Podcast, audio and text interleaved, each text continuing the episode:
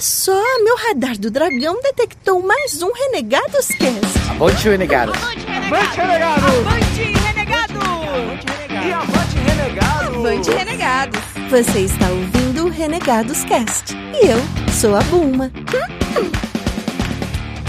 Salve, salve, meus amigos hominídeos! Estamos aqui em mais um Renegados Cast. Hoje reunindo aqueles que tiveram a maior quantidade de cachumba pulada para assistir um filme de 4 horas. São eles, meu querido Bruno, o Cido Aparecido Cido e um nosso convidado de honra, o X do Ninguém Aqui é Nerd. Salve, salve, meu querido X, seja bem-vindo ao Renegados. Olá a todos, muito obrigado aí pelo convite. Vocês estão bem?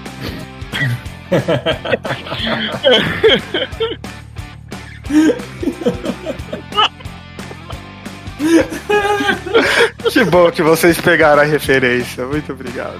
Então, agora com a nossa trupe apresentada, vamos para uma breve vinheta e lá a gente já começa falando sobre um assunto que todo mundo quer falar, que não é sobre Snyder Cut.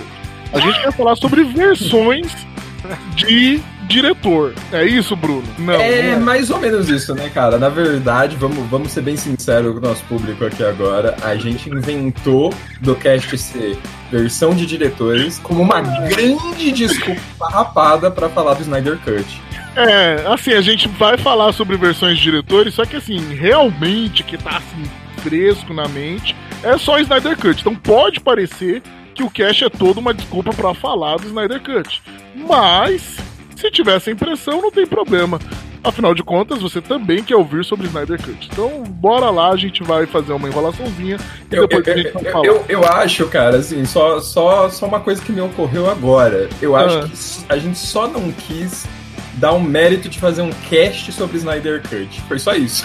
Olha só, cara. É, então, fale por você. Pra mim não teria problema nenhum. Faria sobre Cameron Kurt, Kurt, Kurt, ixi, nem, nem saiu. Qualquer diretor Cut eu faria tranquilamente. Não sei por que essa, essa aberração de falar assim do ilustríssimo profissional Snyder aí. Mas vocês vão ver no cast aí o que, que a gente vai. Vai, vai falar de alguma coisa. Você espera, ouve aí. Você não tá fazendo nada mesmo, apertou o play, é porque quer ouvir alguma coisa. Então bora lá.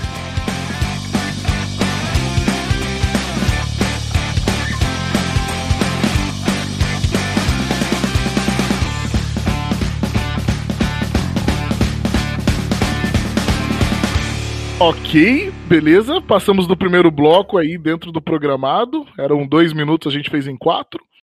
E vamos. Dentro do programado, com certeza. Porque quando a gente atinge a meta, a gente faz o quê, cara? A gente dobra. Perfeito. Bom, ilustríssimos, estamos aqui agora para para falar sobre esse recurso que está sendo utilizado neste momento e é, está tomando aí todos os, os papos de, de reunião online. É, né? Não dá mais pra falar de boteco, né? É, eu não sei.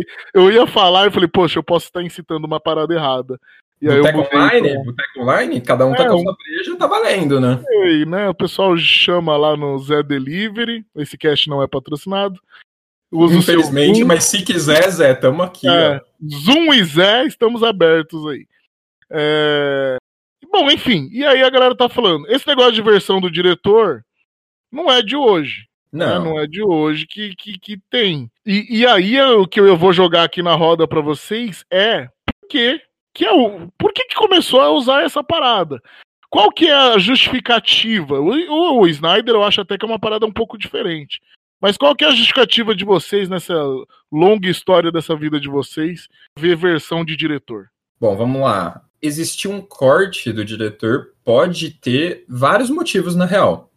Cada caso meio que é um caso à parte, assim. Então você tem casos de que teve, às vezes, treta entre a direção criativa, a visão que o próprio diretor tinha para o filme, e a galera que, né, é a produção executiva, que é quem coloca dinheiro no filme, tem muita voz, porque afinal está bancando o filme, certo? E às vezes vão para rumos conflitantes, eles não concordam, e a coisa normalmente tem, especialmente se for um filme comercial, tende a ir pro lado da, da galera do dinheiro. que, que é um filme não E comercial? aí depois o. Cara, um filme. Não, quando quando eu digo assim, mais Ah, tá. comercial, sabe? Do tipo assim, um blockbusterzão, assim, sabe? Porque é um filme que precisa fazer muita grana pra se pagar, porque são filmes caros de se fazer. Eu um acho filme que mais barato não precisa de tanta grana depois. também, no caso do Snyder, principalmente, tem o negócio da propriedade inte- intelectual da coisa, né? O- A Warner é dona dos personagens. Não, mas eu, você, eu não sei, gente. Desculpa, eu vou falar pro X, talvez, talvez ele não saiba. X, eu sou um, um mero professor. E, e eu penso o seguinte: se eu vou dar a minha aula, eu preparei a aula, eu vou dar aula, os alunos eles são obrigados a assistir a aula que eu vou preparar. Eu não consigo conceber, numa indústria milionária que é o cinema, como que o cara que tá bancando, como o Bruno falou, injetando dinheiro na parada, como que ele não sabe o que, que pode sair?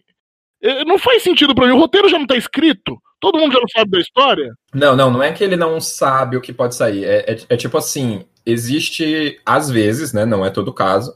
Às vezes acontecem conflitos de visões. Especialmente quando um estúdio grande contrata um cara muito autoral, entendeu? Porque, tipo assim, o estúdio quer fazer o filme dele. E o diretor quer fazer o filme dele, entendeu? Eu acho que essas diferenças criativas é o que dá uma treta realmente, né? Porque você vê muitos filmes que aconteceram isso, gente que desiste no meio do filme, sabe? Até recentemente o Netflix estava fazendo lá a série do Avatar, os caras desistiram no meio do negócio por divergências criativas. Então, eu acho que quando esse conflito entre o cliente, né, que é o estúdio, e a visão artística bate de frente, aí essa, surge essas versões de diretores. né? E tem também umas versões, não sei se vocês já viram, que geralmente são versões estendidas e alguns lançam como visão do diretor, saca? Tipo, às vezes o, o diretor filmou, fez o, o filme do jeito que ele queria, mas aí, sei lá, o estúdio decide, ah, tá muito longo, tem que Sim. fazer de uma hora e meia pra ser comercialmente vendido. Então eles Exato. acabam cortando. E aí tem uns que optam por lançar somente como uma versão estendida, que eu acho que é o correto, se não houve nenhuma divergência criativa, mas tem uns que aproveitam e de repente, ah, o diretor tem nome, e aí lança como se fosse uma visão do diretor. Só que na verdade a gente tá vendo uma versão estendida ali, sabe? Exato. O, o X tocou num ponto muito, muito, muito bom. Porque, tipo assim, o nome versão do diretor significa, a princípio, que realmente é um outro filme. É tipo assim, eu vou te contar essa história do, do jeito que eu gostaria, da minha visão. Quando o filme ele só dá uma alongada, que é porque o filme teve que ser cortado um pouco menor justamente por questões comerciais, e agora ele deu uma inchada, que é o que o diretor gostaria de contar com mais cenas e tal. Não sei se seria o melhor termo versão do diretor. Talvez uma versão estendida seria um termo melhor, Essa realmente. parada de versão do diretor aqui, que o X apontou essa coisa de versão estendida, eu acho que é o X da questão. Porque, na verdade, o que acontece? Caraca! Mano, foi muito Eu? sem querer, velho. Eu? Totalmente Eu, sem eu, querer. eu? Nossa, Qual a minha questão nesse, nesse assunto? caraca, Quantas vezes você já ouviu isso, Chico? mano. Ah, tem também onde está o X, Nossa, né? o velho. Não, mas essa foi mal de professor, cara. Esse é o X da questão. Foi, enfim. É, até me perdi o que eu ia falar, cara. Que bosta. Não, lembrei, lembrei. Não, mas ó, ó, apro- aproveitando, aproveitando, é, tem, é, a gente falou meio que um dos possíveis motivos, sim. tem outros, né? Às, ve- às vezes, é, essa questão que o X levantou, por exemplo, do tempo, é uma delas, do tipo assim, pô, o diretor acredita que esse filme é bem contado em três horas. O estúdio fala, nem ferrando que as pessoas vão ir no cinema pra Não, ver esse isso, filme não, em três horas. É essa Tem que linha que eu ia pegar. Aí o que acontece? Então a gente responde a minha primeira pergunta lá, né? Quando começou? Quando começou, quando estipulou-se, né? Vai que, que um, um filme tem que levar um determinado tempo, e geralmente vai era uma hora e meia, duas horas, sei lá, alguma coisa assim.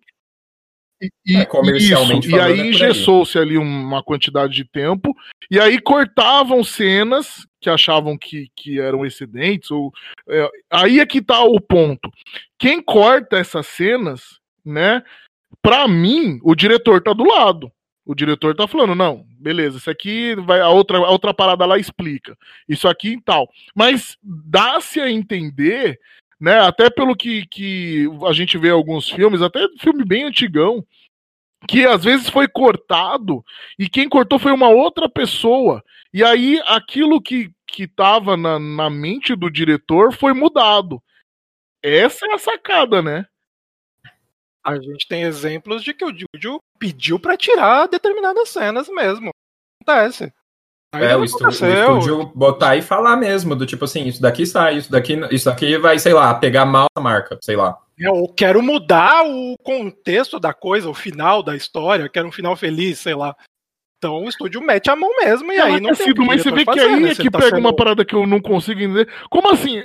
Eu peguei o roteiro, eu li um roteiro, eu tô vendo o final, aí o cara tá gravando e falou: não, esse final é triste demais, eu quero outra coisa. Deixa eu te contar, deixa eu te contar uma coisa É, amiguinho. sobre, sobre Não, roteiro, mano. PDC. Deixa eu te Ah, contar uma coisa sobre você não roteiro. sabe de nada. te contar um segredo para você e para os ouvintes sobre roteiro. O roteiro é muito bom e o roteiro é muito necessário. O roteiro é uma coisa essencial para se fazer um filme. Não se começa um filme sem um roteiro, óbvio. Ah, Depois que você começa a rodar o filme, tem vários processos antes de rodar o filme, depois do roteiro e antes de rodar o filme, certo? Quando você começa a rodar o filme, quando você vai ver esse material, cara, é outra história. Esquece a questão do roteiro. é. Esquece. O E tem filme um- ganha vida, ele vai para outros caminhos. O cara, quando ele tá editando o vídeo ali, o, o corte, ele vê outras coisas, porque gravação é um negócio muito orgânico, entendeu? É aquela coisa de que no papel tudo funciona, né? Agora quando você bota a tela, bota a música, bota grava, e aí é outra história. Eu acho que a nossa. Não, é que você, você me lembrou do momento Marta com esse comentário. No papel funciona, entendeu? Então, é exatamente. isso, no papel funciona. Mas eu acho que assim, até na nossa realidade de trabalhar com vídeo, né, Brubs? Eu acho que, por na minha parte, pelo menos, sempre com você acontece, mas do cliente querer voltar etapas, entendeu? E acontece direto. A gente entrega o vídeo, o cliente quer mudar coisa no roteiro, porque o que ele viu ali não, não conversou com a ideia inicial que ele fez no roteiro, entendeu? Então isso Sim. acontece direto. Numa indústria gigante que tem um milhão de acionistas, isso deve acontecer muito mais fácil. Ah, não, é. E, muito e mais também, e também tem um outro ponto bem legal que o Bruno até trouxe, que é justamente acontece no pós, sabe? A gente tem um exemplo de filme brasileiro. O, o Tropa de Elite, por exemplo, ele foi filmado de uma forma que o, o protagonista era o Matias. Não era o, o personagem do Wagner Moura. Exatamente. Esse é um case Quem- excelente Nossa, isso é pra loucura, velho. isso. E quem. Pois é, tipo, na hora que eles estavam fazendo, acho que o corte, montagem, edição, não sei qual o termo técnico correto, mas foi o. o- o- acho que é o Daniel Rezende, se eu não Daniel me engano. Rezende. Foi. Ele que, que viu que tipo, a história ficava muito melhor com o Wagner Moura sendo o, o protagonista. E aí, por isso que no filme, todo o começo do filme, você tem o Wagner Moura como narrador. Porque ele, ele sentiu a necessidade de fazer esse, esse tipo de inserção para deixar a história do, do ponto de É, vista eles gravaram um voice-over depois e algumas poucas cenas também para remontar o filme de forma que o Wagner Moura fosse o protagonista. Isso nasceu na ilha de edição, você tá entendendo o nível de Sim. quanto você se distancia do roteiro na pós? Não, e- e vocês estão falando e eu, eu tô caindo a ficha de que a minha aula nunca é igual eu planejo. eu usei a minha aula de Mas então, mas ela nunca dá certo. Sempre muda totalmente a parada. O aluno faz uma pergunta que você viaja com ele. E realmente, é, na hora que você tá falando uma parada, às vezes o, o, o, o feeling né, da, da galera o, é, é outro. Exato, exato. No- imagina que assim, na hora que você tá com a câmera é, dando rec ali, coisas acontecem, é coisa que tá ali na hora. E se você. E um bom diretor, ele percebe coisas que não estavam no roteiro e ele fala, pô, vamos filmar isso daqui, pô, olha esse ângulo, pô, olha essa opção. Ele começa a criar coisas no set que já não tem mais a ver com o que estava no roteiro. E aí depois isso chega na ilha de edição e o cara assiste. Aí ele começa a montar esse quebra-cabeça. Então, o rumo disso, cara, esquece a questão de ser fiel ao roteiro, assim. Inclusive, roteiristas no geral devem odiar montadores porque não sai exatamente nada do jeito que eles Não, escreveram. da hora. entendeu? Eu tava, eu tava pesquisando pra esse cast, né? Eu vi o tal do A Sombra, A Marca da Maldade, que é um filme lá dos anos 50 e tal, e aí os caras é, pegaram anotações do, do, do diretor, né? E, e fizeram uma versão baseada na- no, no que ele tinha marcado. E, tipo assim, o filme não é nenhuma boa porcaria, o filme é bom, só que, tipo, dá um outro corpo pro filme, né? Então, essa essa essa essa parada de, de você seguir. E, e, aconteceu nesse filme a mesma coisa que aconteceu com o Snyder agora no Liga da Justiça. Ele começou a fazer, só que, tipo assim, ele gravou inteiro, a indústria ali, a, a produtora, fez os cortes com outro cara. Um outro cara que fez os cortes e aí deu uma determinada dinâmica pro, pro filme, mas mudou. E, e, e aí algumas coisas-chave que o cara tinha, tinha feito é, explicava, sei lá. Eu, eu acho que é uma, é, um, é uma parada bem assim, né?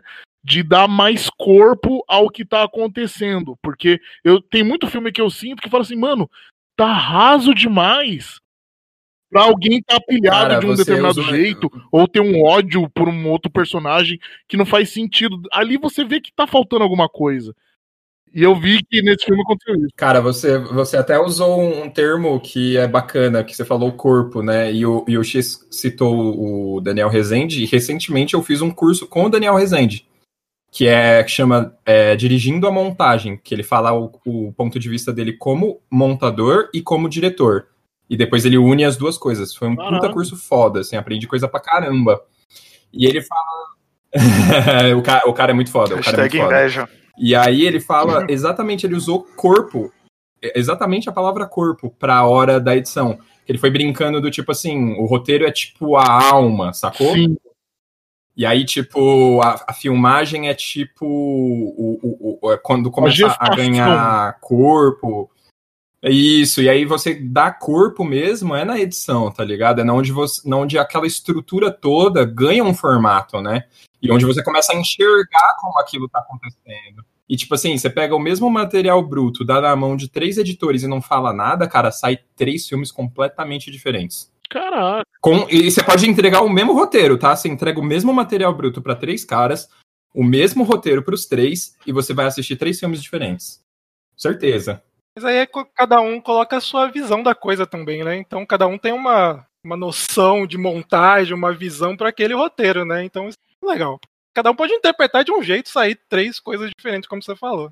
É, eu, eu entendo quando vocês falam isso daí, de tipo assim, é, a, de acordo com a visão da edição e tal, é, vai sair um produto talvez um pouco diferente daquilo que o diretor dirigiu. Mas se a gente está falando de um, de um processo onde é um, uma, sei lá, uma mesma equipe, pelo menos, é uma coisa. Mas eu acho que quando você substitui ou coloca alguém que não estava no rolê no meio da, da parada, aí eu acho que, que gera ah, esse aborto da natureza. É mais né? drástico.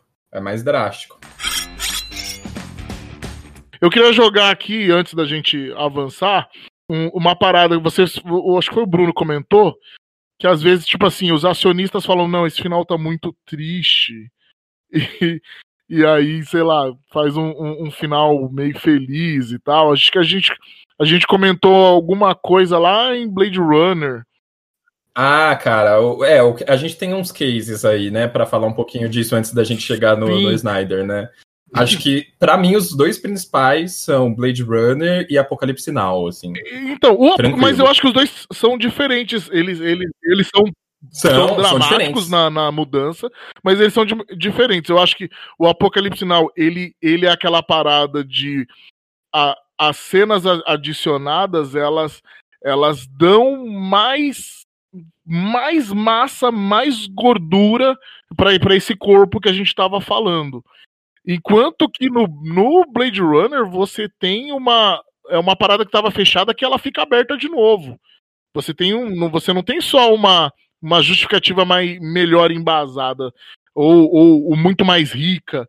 Você tem uma, uma, uma mudança de final. Não, é, a gente pode começar falando. A gente pode começar falando do, do, do Blade Runner. Então, o Blade Runner é um caso, até onde eu sei, pelo que eu lembro, assim, do, do, do, do que aconteceu com o Blade Runner, é um caso onde Ridley Scott ele gravou, ele montou junto lá Sim. com o editor, né? O diretor normalmente tem uma função muito próxima ali, ele, ele é muito próximo do editor, ele fala o que ele quer e tal. E o estúdio achou que o filme era um filme difícil, que as pessoas não iam entender. Eu lembro até que tem até um negócio que tem um, uma das versões, talvez a primeira, tem voz over, porque é pra ficar meio que explicando as coisas. Assim. É, pelo que falam, eles fizeram. É o Warner também, né? O Warner é mestre em fazer isso. e, né, porque o Snyder, agora é o Blade Runner foi a mesma coisa, mas pelo que eles falam, eles fizeram uma exibição teste. E nessa exibição teste, a galera falou que, meu Deus, não dava o filme do Ridley Scott. E aí eles mexeram e entrou aquela narração off lá do Harrison Ford lá no final, né? E entrou aquele final feliz que é bizarro, que são cenas do, do Iluminado. Sim, né? a cena do Iluminado. É muito estranho. Quando eu soube disso, eu falei, que bizarro. Eu né? assisti Um essa filme versão no outro. narrada.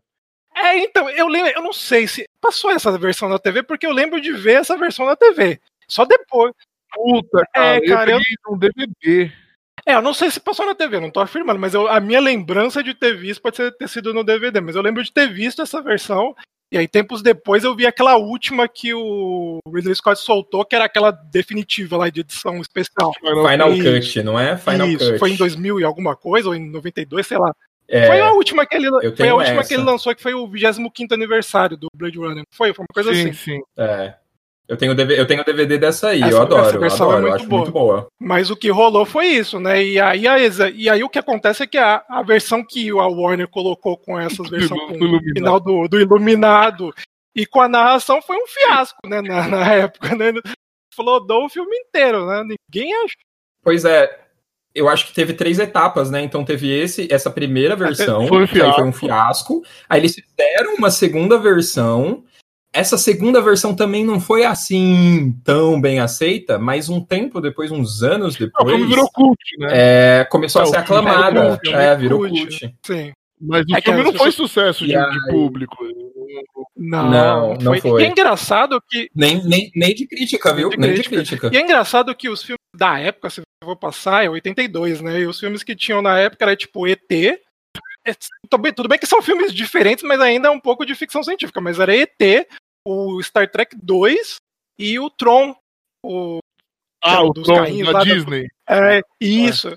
Então, assim, eram filmes assim, totalmente diferentes, com certeza, mas filmes de ficção científica. Né? Talvez o Tron e o Blade Runner são os mais cabeças, sendo que o Blade Runner é bem mais, né? Mas é estranho, né? Ele ter E, feito e- tão e- e o Blade Runner é mais obscuro, Sim, sim, talvez né? seja esse o motivo. Não dá, não dá pra Ah, entender mas mesmo eu- muita época, bem né? sincero, o Blade Runner, a primeira vez que eu assisti, eu não entendi muito, não, cara. Não, ele é bem Não cabeção. entendi, não. Eu não-. Não, realmente não é um Não é pra todo simples. mundo, né? E é isso que a Warner falou, né? Que as pessoas não iam entender o final, que tinha que ter final feliz, tinha que ter a narração pra explicar as coisas, então. É, mas, É, isso, foi mas isso me corrói, Cido. Pô, você botar um final, um final feliz recortado do outro filme, É bizarro, né? Bizarro. pariu, velho. Não, Eu, eu ficaria muito ofendido se sou eu que, que trabalhei no filme. Não, mas se o estúdio tivesse acertado, tivesse feito uma bilheteria arrasadora, beleza, mas não foi o caso também, né? Eles erraram nas duas as coisas. É, esse é que é o ponto, porque, na boa, eu entendo o estúdio ficar com medo, porque, mano, é um investimento fudido em tempo de grana, e eles precisam vender. E aí, quando eles estão vendo algo, puta, isso daqui ninguém vai entender, vai ser uma merda, vai fuder tudo, não vamos ganhar dinheiro, e aí muda pra alguma coisa mais clichê, mas aí também não funciona, porque não é da natureza daquele filme, né? É, sim. É, é- é- não, exatamente. Ah, eu, eu acho que ah, o principal exemplo no, no que me incomoda muito é, é o Blade Runner, nesse ponto de, mano, quando você assiste a versão que o cara tinha pensado, ou, ou com as cenas que foram cortadas, você tem um outro filme. Eu acho que é- essa é a, é a sacada que, que a versão do diretor se torna uma parada necessária. Pra você ver, Mas olha, aí- a mas história tinha que ser contada você acha assim.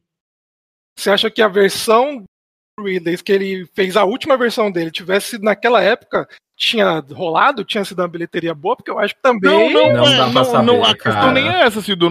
Não vou falar se o Cido, se o Cido, ó, se o filme ia ser melhor ou pior. Ah. Não, não, é, com certeza a versão que ele fez depois é infinitamente mas- melhor. mas- A ação em off, Jesus, né? É, é, Mas- eu acho que ela ficou, é, ficou honesto. O filme faz mais sentido. Se ele for complicado, Sim. ele continua complicado, mas ele faz sentido. Agora, você pega um filme complicado e do meio do, do caminho você tenta simplificar, parece que a turma do- dos acionistas da Warner é os Animaniacs. Sai de dentro da caixa d'água, tá ligado? Não, mas até, até hoje tem esse pensamento de, de- do estúdio subestimar a inteligência do público, né? De achar que as pessoas não vão entender o filme, é muito cabeça, lá lá lá, tem que ser tem que ser mastigado. Acontece até hoje. né?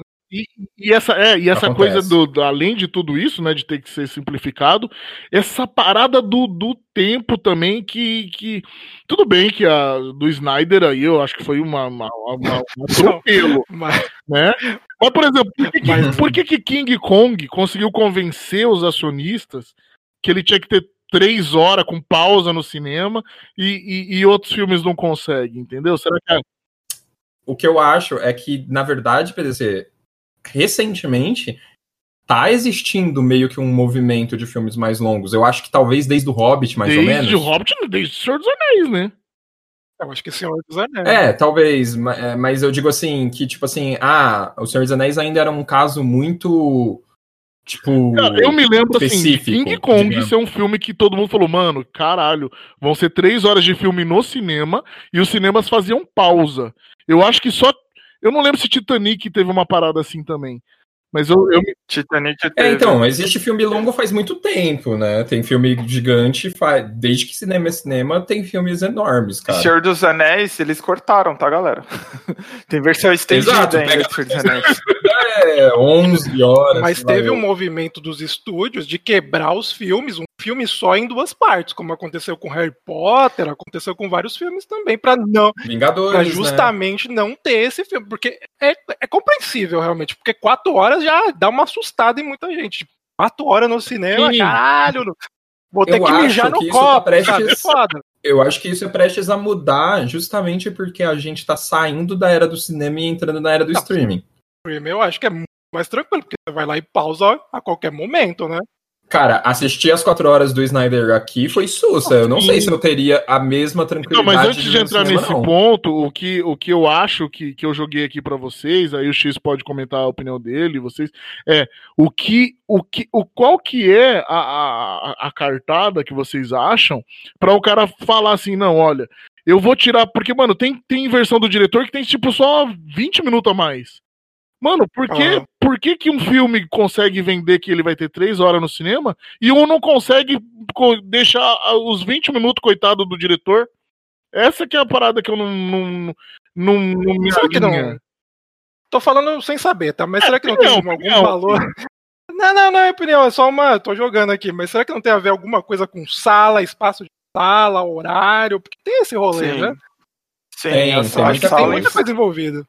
A sala, a quantidade de sala influencia, porque enquanto você tem um filme, sei lá, de, por exemplo, esse filme do Snyder, de quatro horas, você poderia estar passando dois filmes de duas horas. Exato, Tá exatamente. ligado? Então, isso influencia bastante. Mas acho que um ponto também, é, você usou o exemplo do King Kong. Eu acho que a, a ideia é, por exemplo, King Kong, cara, é um filme de, de, um, de um monstro gigante, basicamente. Então, não, não tem uma história elaborada. Então, pro público, ah, tudo bem ficar três horas assistindo. Agora, você pega um filme que o roteiro, que, o, que as falas te exigem bastante concentração, acho que isso pode Ah, acabar concentrando. Acho, tá? Verdade. É, e, e uma coisa que eu sinto pegando o Snyder, né, Kurt, como, por exemplo, como exemplo, no caso, é, eu acredito que justamente as, é, pelas notícias, né, eles se falavam -se em, em se fazer dois filmes e tudo mais, mas enfim, deram vários problemas que isso não aconteceu. Mas a gente pegando a grande concorrente deles, que é a Marvel, depois do que eles fizeram com esse último Vingadores, que dividiu em, em, duas partes, né? Com certeza a DC acho que vai considerar isso para um, um Liga 2, por exemplo, sabe? Para um filme que exige bastante disso. Acho que isso não vai ser mais um, um medo do estúdio, vamos dizer assim. hum. Uma coisa, Sim, juntando com, com essa fala do X, ainda voltando nessa questão do, do tempo, e aí eu acho que uma fala do, do Cido e do Bruno também, é, que me satisfaz a, a tal dúvida é o, o filme, por exemplo, King Kong. Ele é um filme de monstro. As pessoas vão lá realmente, e é uma coisa que eu acho que vai pesar bastante no que a gente vai falar futuramente aqui. É um filme que as pessoas querem estímulos visuais, ela quer ser impressionada, seja, por exemplo, o Avatar com 3D cabuloso, novidade, o boneco fica o dia inteiro no cinema, se for o caso, porque é uma parada que ele tá indo para ter uma, um, um estímulo diferente. E eu acho que junto disso tem o investimento no filme, né? Que eu acho que, por exemplo, se o, o filme, ah, o diretor X, ele quer os 20 minutos dele lá a mais. Mas Eu quero tudo. É, o, o cara ele quer lá, digamos, uns 20, 30 minutos a mais. Mas ele vai ter que gastar com sala, ele vai ter que gastar com tempo de. Aí você acho que cai aquela conta, né? Quanto eu investi nesse filme e, e quanto eu ainda vou ter que gastar em sala. Eu acho que eles falam, não, nós vamos tirar os 20 minutos e você vai ficar só com isso aqui, porque tá muito bom, ok, pelo que, do, pelo que a gente gastou no seu filme. Eu acho que tem essa É. parada também. E, né? e- e pensa, e, e pensa toda essa linha de raciocínio que você teve agora com a informação de que normalmente os filmes estouram um orçamento. Ixi, Maria, ainda então, é. Aí é. É raro um filme que não precisa de. Mesmo os gigantes, tá? Mesmo um Vingadores da Vida, que aí você fala, nossa, mas tantos milhões, cara, pra fazer. Eles ainda abriram mão de coisas que eles não podiam fazer porque não tinha mais grana. Pode ter certeza. Pode ter É, certeza. não, aí é, de fato, aí faz sentido mesmo os caras quererem dar uma, uma cortada, uma picotada, pra encaixar dentro da, da, daquilo que eles têm previsto também naquela grana de divulgação, não é, não é divulgação, mas é, é tipo isso, né? A grana que vai ser gastada com na, depois que o filme já tá pronto, entre marketing, Marketing, né? Marketing. e tudo mais, é. a- eu Sim. E pensa que assim, por mais, por mais que esses filmes sejam milionários e tal, é, é dinheiro, muito dinheiro faz muita coisa, mas ainda não é dinheiro infinito, né? As dúvidas às vezes, né? ô, ô, ô, Bruno, só pra gente poder, puxar aí, entrar dentro da- da- dos problemas que o Snyder tem com essa relação de, de- dos filmes dele, é, do Apocalipse Now, você concorda que, que, que você gostaria de fazer algum comentário? Porque eu, eu assisti uma versão Cara, só, eu queria. então eu não consigo comparar pra saber se perdeu, se ganhou, e eu não sei se a minha versão era completa, se não, Não. era. Então, O Apocalipse Now eu, sei um pouco mais do que o Blade Runner. Eu realmente eu sei da história, mas eu só assisti a versão Final Cut. E eu gosto muito. E eu não fui atrás de assistir as outras pra comparar se Não, ficou melhor não, ou não. não perdeu que- Exato. Agora, o Apocalipse Now eu já vi pelo menos umas duas versões, além do documentário que chama O Apocalipse de um Diretor, né? eita, que é insano o quão difícil foi esse filme de, de acontecer. Mas qual que é o rolê das, Vocês- das versões? Porque eu não, não manjo a história. A- a- eu acho que o que tem é, no, no caso do Apocalipse Now, eu acho que foi, é um caso muito, muito, muito singular. Esse filme, como case para qualquer coisa, ele é uma coisa singular. Porque foi realmente a coisa mais caótica que o cinema já produziu. Saca? Se você assistir o documentário, você vê o nível de estresse e o nível de coisas que deram errados nesse filme. Deram errados que eu digo ao longo das gravações, ao longo das diárias, sabe? Então, tipo assim, é, pensa que é um filme que o Coppola tinha queria muito nome muito fazer. pesado no filme, hein? Marlon Brando e o Muito. Exato. O, o- o próprio Sim. Martin Sheen, né, que é o protagonista. É, você tem a estreia do. Não sei se é estreia, mas deve ser um dos primeiros filmes do. Do Morpheus. Esqueci o nome Ah. dele agora. Laurie, Lauren Fishburne. Isso. Lawrence Fishburne. E ele era de menor de idade, ele, ele enganou a produção. Caraca, isso eu não sabia. Essa é um do- uma das tretas do Ah, filme. é? Ele tá era de ligado? menor. Ele não... O maluco era, Ele era menor o de maluco idade. era ele a não seleção podia. da Nigéria em 94, mano. Só gato. Mas ele, mas ele, na verdade, ele, E aí, ele- assim, eu vou- eu vou ele- tentar- ele- ele falou, ele era mais jovem do que a idade que ele falou que era, isso? Isso, exatamente. Eu vou, eu, eu vou tentar resumir, eu vou tentar, juro pra vocês, eu vou tentar resumir, porque, assim, vale um cast inteiro sobre Apocalipse Now só pra falar de tanta coisa que aconteceu. Mas, assim, em resumão, assim, o Coppola queria muito fazer esse filme, e mesmo depois de ter feito o Poderoso Chefão, ninguém queria bancar esse filme. Todos os estúdios achavam uma, uma ideia insana produzir esse filme, porque era uma, um filme sobre a guerra, com a guerra Putz, Em andamento, verdade. sacou? Vietnã, né? Ninguém queria bancar isso, ninguém. Então, o Coppola pegou a grana toda que ele fez com o Poderoso Chefão e ele bancou o filme. Ele quase faliu fazendo esse filme. Também só o cachê da galera aí. Mano, Se bem que E aí ele teve problemas do tipo, assim, só para falar uns três, assim, só para exemplificar. O Lawrence Fishburne mentindo na idade. Você tem o Marlon Brando, que é, falou que ia chegar no peso lá que, o, que eles queriam e mentiu. Quando ele chegou no- na hora da gravação, ele estava enorme e completamente fora do personagem que o Coppola tinha escrito para ele. O Coppola, ao longo da gravação, reescrevendo cena, reescrevendo é, o roteiro. E você tem coisas como o Marlon Brando atrasando, não chegando, não ia gravar, falou que pediu um milhão adiantado, recebeu e falou que não ia mais. Foi um, assim, Nossa. Cara, e assim, como eles gravaram no meio da guerra, eles usavam helicópteros do, do lugar lá, do, do, do país que eles estavam gravando. Só que a galera tava em guerra, então do nada, no meio da filmagem, os pilotos, que eram os pilotos reais, de, né, soldados reais que pilotavam no filme, do nada, tipo, deixavam os atores, ó, vocês têm que pousar agora porque a gente tem que ir ali. pra. Mano do céu. Tá, Sacou? Esse é o nível de insanidade do filme. Pronto, tudo resumi. errado já. E ainda fez uma versão. Agora, imagina.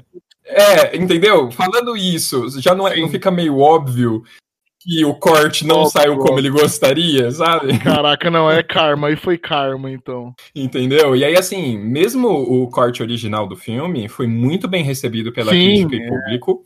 Ele recuperou todo o investimento que ele fez, é, deu tudo certo no final, né? Mas assim, depois de muita, muito perrengue. E aí, só que ele, ele como criativo, não estava satisfeito com o resultado, né? Porque realmente foi feito tudo de um jeito muito caótico. Então depois ele foi revisitar as imagens e repensar elas e foi chegando em, em novos e cortes. aí, do e aí é filme, que entendeu? entra no que eu tinha comentado, né? Que eu, diferente do que aconteceu no Blade Runner, que meio que muda o, o, o, caminho da história, o corte original e, e o, e o Redux, né? A versão lá completa, ele, ela não muda a história, ela só, ela realmente recheia a parada. É, aquilo é bom, ficou Isso. excelente, tipo, né, não tem uma... Exato, E, exato. geralmente é O mesmo filme, qualquer versão de Apocalipse Now que você assistir, você vai gostar, provavelmente, porque é um filmão. Quantas versões o Coppola Uhum. fez nesses anos? Não, só tem duas, né? Eu acho que Duas? Não, não. Teve mais uma. Teve mais uma. Ele tem a original, tem a Redux e tem mais uma que é. Não sei se chama Director's Cut ou Final Cut ou algo do tipo. Que ele lançou assim há uns cinco Eita. anos atrás, mais ou menos.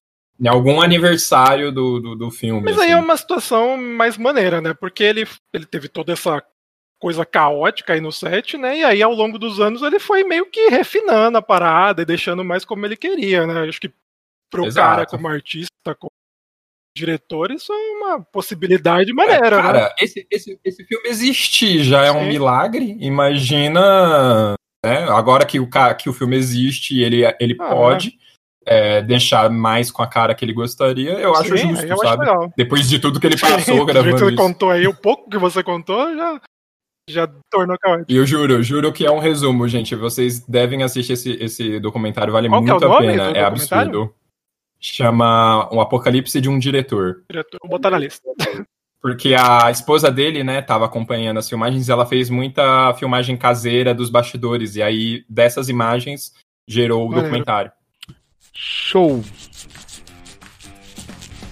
Beleza, então. Agora vamos falar do, do nosso ilustríssimo último diretor que está passando pelo perrengue de ter que se explicar, Eita! né? Tem que se explicar? É, ele tá precisando se, ele teve, ele meio que teve que se explicar. Ele não, na verdade, né? Deixa eu corrigir isso daqui. É, a gente vai falar do Snyder, mas a- a- antes de falar do, do Liga da Justiça, é importante pontuar que o Snyder é um cara que ele tem problemas no, no- nos cortes finais de todos os filmes de herói que ele fez, cara. Todos. Não tem- Ele tem um problema com filme geral. É, Filme de quadrinho, na verdade. Ele devia parar com isso. eu não sei de 300, eu não vou É falar de deu- é que- 300. é- é- então, isso que eu ia falar. Eu acho que deu, o, o Snyder. É muito louco isso, né? Porque o Snyder, ele vinha do quê? De Madrugada dos Mortos. Cadê esse cara? Cadê? E, Ele sumiu, né? e, e ele tinha feito lá o. Eu não gosto muito, mas como que é o nome do filme lá Sucker- das meninas? Sucker Punch. Sucker Punch, exatamente. E aí ele fez 300 e 300, velho. 300 foi um fenômeno, né, mano? Sim. Então, 300 é muito bom, só que daí em diante ele só fez 300, né? Porque é tudo Só igual. que aí eu acho que a galera. Exato, a galera. eh, eh, 300 foi um fenômeno tão gigante que a galera falou: ok, achamos o diretor que vai adaptar quadrinhos pro É. cinema, entendeu? Eu acho que ele caiu nessa pilha errada, né? Então, a- a- ó, em Watchmen, né, já jogando direto aí, eu acho que eu- acho que tinham mão- mãos melhores. Eu acredito que tinham mãos melhores pra aquela história, porque é um quadrinho muito além da questão visual. Eu, eu vou jogar o Snyder aqui, aí o nosso convidado, se vocês quiserem tecer alguma coisa. O Snyder, ele eu acho que ele é um cara muito bom para quadrinhos, sim, porque ele tem aquela parada de construção de uma cena bonita. E eu sim. acho isso rico no quadrinho, porque, cacete, quando você pega. Você tá lendo um quadrinho, a gente pode ficar falando aqui de todas as grandes histórias da DC e da Marvel, mas quando a gente era moleque, tu abria ali o gibizinho e tinha aquela, aquela arte de duas páginas fodida que, mano, Com era certeza. aquilo que você queria ver, aquela arte que você queria reproduzir num desenho, que você queria arrancar e colocar no teu quarto, tá ligado? E Você queria recortar e fazer, capa, de caderno. exatamente. e, e eu acho que ele é muito feliz quando ele faz isso no- nos filmes dele.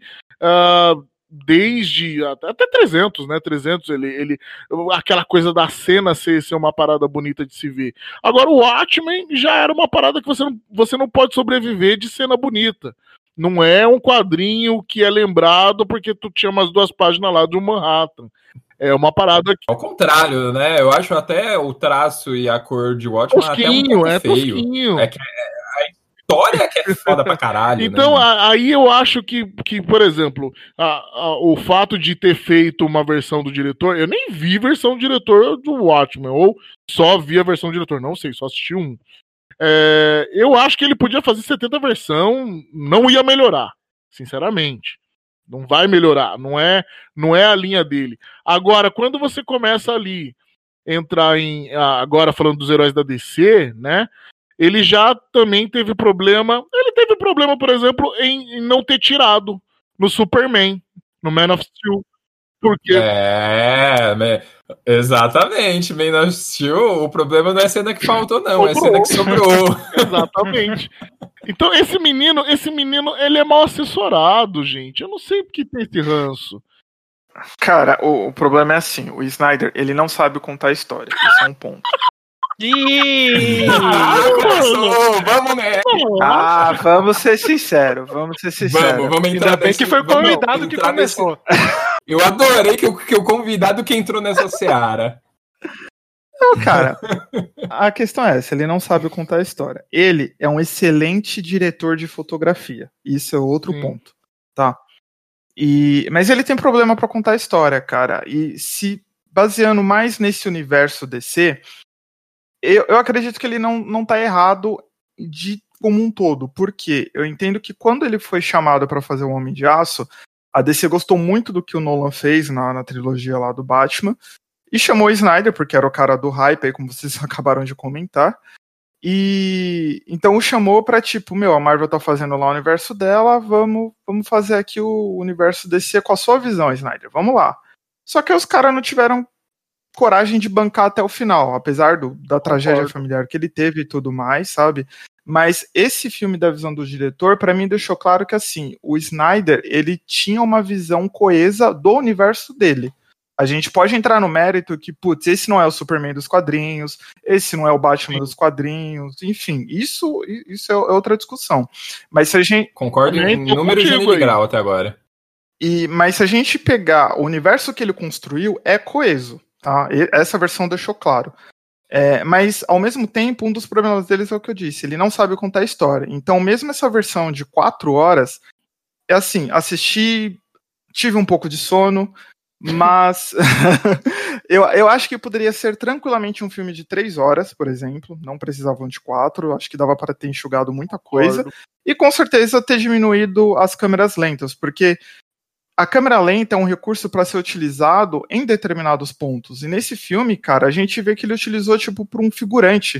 O figurante joga uma bola, ele pega e tá em câmera lenta. A Lois É. Lane apoia um copo lá em cima de um negócio e tá em câmera É. lenta. Aí não me dá, Snyder. Aí, Não, Aí eu, não foi eu- embora, eu gente. não, eu não Falou, falou. vou, eu não vou entrar no mérito de todas as câmeras lentas, mas eu acho que desses 24 minutos aí, e eu quero deixar bem claro, gente, embora do- dos filmes de Snyder, eu gosto muito da forma como ele filma, eu acho que eu, eu sou meio fãzinho dessa parada de a tela bonita ali, é, eu concordo que, que ninguém é perfeito em tudo, então eu acho que na hora de, de ter que deixar um- uma estrutura para sua história bem explicada, clara, que não precise de, de uma inserção óbvia para explicar, ele falha. Mas nesse quesito aí da câmera lenta, eu vou jogar uma parada aqui. Eu acho que ela foi é, utilizada é, a mais também por conta de uma maior é, presença do Flash no filme. E aí eu Não, acho não, não, que o Flash justifica muito. Porque, mano, o efeito de velocidade do Flash é totalmente necessário. E aí você pode pegar o Mercúrio lá na Marvel também. É necessário usar o, tipo, o recurso. Cara, eu, vou- eu vou te dizer que na minha, assim, aí agora é opinião mesmo, né? Não tem certo e errado nisso. Questão de gosto. A escolha que eu faria, se eu tenho o Flash no meu filme e ele requer esse recurso, eu vou guardar esse recurso pra ele. Exato. Sim, Porque é, que concordo. é como o X falou, aí tem slow motion na Lois Lane tomando café. Pra que, que você precisa disso? Se você já tem o recurso que você vai usar no Flash, então é desnecessário ter essa cena das Lois Lane. Porque perde, inclusive, o peso desse recurso sendo usado no Flash, ele ser Exatamente. Exato. usado no Eu acho que, momento, que até as entendeu? cenas da Mulher Maravilha, eu acho que ela dá uma engasgada na cena de ação que podia ser muito mais interessante, sabe? É tipo, tem três slow motion vindo na sequência, sabe? Então fica meio cansativo a coisa, fica meio demorado, você fica, vai, vamos, me mostra o que a Mulher Maravilha pode fazer, sabe? E- e- Sabe aquilo que a gente sempre brinca, né? De tipo assim, cereja no bolo ou você quer um bolo de cereja, exatamente. sabe? Eu acho que E é o, ex- o excesso que ele faz de câmera de slow motion é que é o problema. Não é usar o slow motion, não é um problema usar o slow motion se você tá fazendo uma cena de velocidade, de flash, aí não é um problema. Eu acho que é o excesso em outras cenas que ele podia ter resolvido de outras formas um pouco mais criativas e tal. Não, E se você notar, o problema não é tipo, ah, ele só usa slow motion. Não. Se você pega as cenas da Mulher Maravilha, é, sempre que ela aparece, tem a mesma música, tipo, Sim. exaltando com a mulher gritando. Todas as cenas dela, todas. Todas. Aí, velho, tipo, você tira o peso da, da Mulher Maravilha, saca? No- o, peso, tipo, o impacto dela aparecendo. Porque toda cena que ela aparece é uma mulherzinha gritando, velho. Não dá, mano. Sim, não, eu, isso É, eu, vou, eu, vou, eu vou trazer uma coisa, inclusive, Ah. o PDC. É, tipo, a gente, é, só para os ouvintes entenderem o contexto, a gente discutiu muito no WhatsApp primeiro e foi por conta de tanta discussão que a gente resolveu gravar um cast a respeito, Sim. certo? É assim que a gente faz pauta, Ih. amiguinhos. Não, É as assim, aí depois de tanta de fato. treta. E assim, eu tenho minhas birras do Snyder, sim. Tem coisas que são escolhas estéticas dele que não são do meu gosto, isso aí tem a ver só com gosto. Já tem outras coisas que eu acho que realmente são falhas técnicas por parte dele, isso é outra história. Porém, contudo, entretanto, eu gostei mais do filme do que eu esperava. Então, mas viu? aí eu, eu vou amarrar com a sua colocação, Brubs, e até já jogar a galera dentro da nossa conversa, né? Porque é, a gente já tá aqui falando da questão do slow motion, mas eu queria só pegar uma paradinha que o X falou, que eu acho que é. que, mano, é- é- eu acho que é, é honesto. Eu não vou entrar no mérito do bom ou ruim, mas honesto. Cara, quando eu vi Man of Steel, lá em 2000 e sei lá que que estreou essa bodega, eu falei assim, bom, o cara pegou um, um- E eu lembro das conversas da época, né? Que a gente tinha saído do, do Hulk lá, de um Superman franzino, uma coisa meio que mais homenageando o, o, o Superman dos, dos cinemas clássicos, né? Sim, E- o Returns, né? Que era realmente uma referência, com certeza já era uma coisa meio direta com Isso, é o Brandon Holt, Reeve, né? O nome dele? O, negócio, o, o que era o. Brandon Holt, né? Acho que é o. O, o Superman anterior ao o Henry Cavill. Que agora O Return. Não lembro o Returns. nome dele. É, isso, do Returns, isso mesmo. É, então, é, eu lembro que, que nem aquele Superman Returns, eu, eu, cara, eu dormi colossalmente, tá ligado? Aquele é infinitamente pior É que o Man of Steel, né? Então, aí, Assim comparar. aí quando a gente Ó. sai daquilo, e eu, eu, eu vou fazer um recorde gigante, que eu não ficava analisando quem era o diretor, eu queria ver o filme, né? E, e, e eu me lembro do que? Eu gostei pra caralho de Man of Steel. Eu gostei pra caralho. Eu falei, mano, o cara pegou um, um- um Superman parrudinho, né? na- no- era mais parrudinho, né? A gente viu uma parada é, parruda. E ele, ele pode, pode falar, o cara é gostoso. não, não era nem não, não foi nessa ideia. Mas o cara era crossfiteiro. É que eu não, eu não acho. Ele é, ele é fortão, aí ele é bonitão. boa. né? eu, não, eu não sou, eu não sou adepto do corpo. Ele é Não bom, faz ele- teu tipo? Ele, é- ele é bombado e monta computador, né? Importante. É, então, e aí que tá. E aí você tem um universo de, de inserção ali de, de, de- do, do Superman, mas puxado pra uma realidade que a gente pegou, mano. Daquela parada. Eu, pelo menos, peguei o Superman triste. Sad Superman. De tipo, mano. Eu Cara, eu, eu vou te falar, eu vou te falar o que, blá blá blá. que é a minha questão com o Superman do Oi? Snyder. A minha questão, a minha questão com o Superman do Snyder é a decepção justamente porque o filme passa muito perto de ser um filmaço. Você tá falando Saca? de qual? Do Liga da Justiça ou você tá falando do Superman? Do, Ah, não, Man do of Man of Steel, ah. Man of Steel. Man of Steel, a- a- o, o- o gosto amargo que ele tem pra mim é que ele passou muito perto de ser um puta filme incrível que eu amaria pro resto da vida. E ele falha miseravelmente em uns pontos que eu acho muito cruciais. A gente já discutiu isso em outro cast, eu não vou entrar nisso. Mas eu acho que ele trai o personagem em alguns momentos. E isso me deixou muito triste, justamente porque o filme, fora isso, era muito bom, Então, cara. Mas sabe por que empolga? Eu sei porque o PDC ficou empolgado com o filme, velho. E o, o meu comentário vai dizer que eu não. Pode parecer que eu não gosto de Homem de Aço, mas eu gosto, tá? Mas é porque a luta do Homem de Aço é muito Dragon Ball. Exato. Caraca, é isso mesmo. É o que me cansou. Cansativo. Cara, mas é isso. Eu acho o filme. eu- Eu acho o filme Man of Steel um filme bem filmado pra caramba. Eu acho que tem vários pontos positivos. Eu acho que tava indo tudo bem até uma certa altura do filme. Eu tava, tipo, amando e curtindo muito. E aí chega em coisas. Vai, vou dar um dos exemplos de coisas que acontecem, como a morte do Jonathan, que trai o personagem de uma maneira tão Não, é. drástica que eu fiquei muito magoado, sacou? Isso como fã, como fã do Superman. Não, não, beleza. Tipo assim, não, o Superman jamais Sim, faria não, isso. e eu sacou? assumo, Ele eu assumo, mano, a gente tava junto, a gente assistiu junto o filme, né? E eu lembro de eu não, eu sair sem saber direito. é, a gente tava com uma galera que, que, que queria já judiar, né? Então a gente sai com aquela sensação Sim. meio que eu não sei se eu defendo isso. E a gente É, foi a pra gente- gostar, a gente foi pra gostar. Porque, pô, Superman, tanto eu quanto você, cara, a gente gosta do E personagem. aí, quando tá você ligado? sai e você não sabe se você defende ou não, é porque você sente que alguma coisa não. Alguma legal, coisa é. não funcionou, exatamente. Alguma coisa. Não, não tô dizendo necessariamente que foi o filme inteiro, mas alguma coisa não funcionou a ponto de você questionar o filme todo por causa Ah, daquilo. isso. E aí entendeu? agora a gente vai fazer um pulo rápido pro Batman vs Superman, que, de novo, eu saí. Mas o Batman vs Superman. Esse, esse eu só acho ruim. Então, aí é foda. O Batman vs Superman. Esse eu acho realmente muito ruim, desculpa. Esse aí eu acho Caralho. ruim. Mas é que tá, você já assistiu a versão estendida, que é a versão original do Snyder? Porque quem assistiu fala que o filme fica menos pior. Eu não assisti. Cara, eu tá ligado? assisti. Eu Eu, não vi, eu eu assisti. não vi. E, mano, não tem como não falar que o filme tinha que ser aquilo. Eu acho que foi. Esse é o grande pecado do Snyder, mano. Esse, essa parada da necessidade de ele não saber convencer os produtores de que, mano, é, cortar essas paradas. Eu não sou um bom. Eu acho que pega o que o X falou. Eu não sou um bom contador de história. Então, Exato, se vocês não é, tirarem velho. isso daqui, a, a galera não vai entender. Ele não consegue convencer. Aí corta.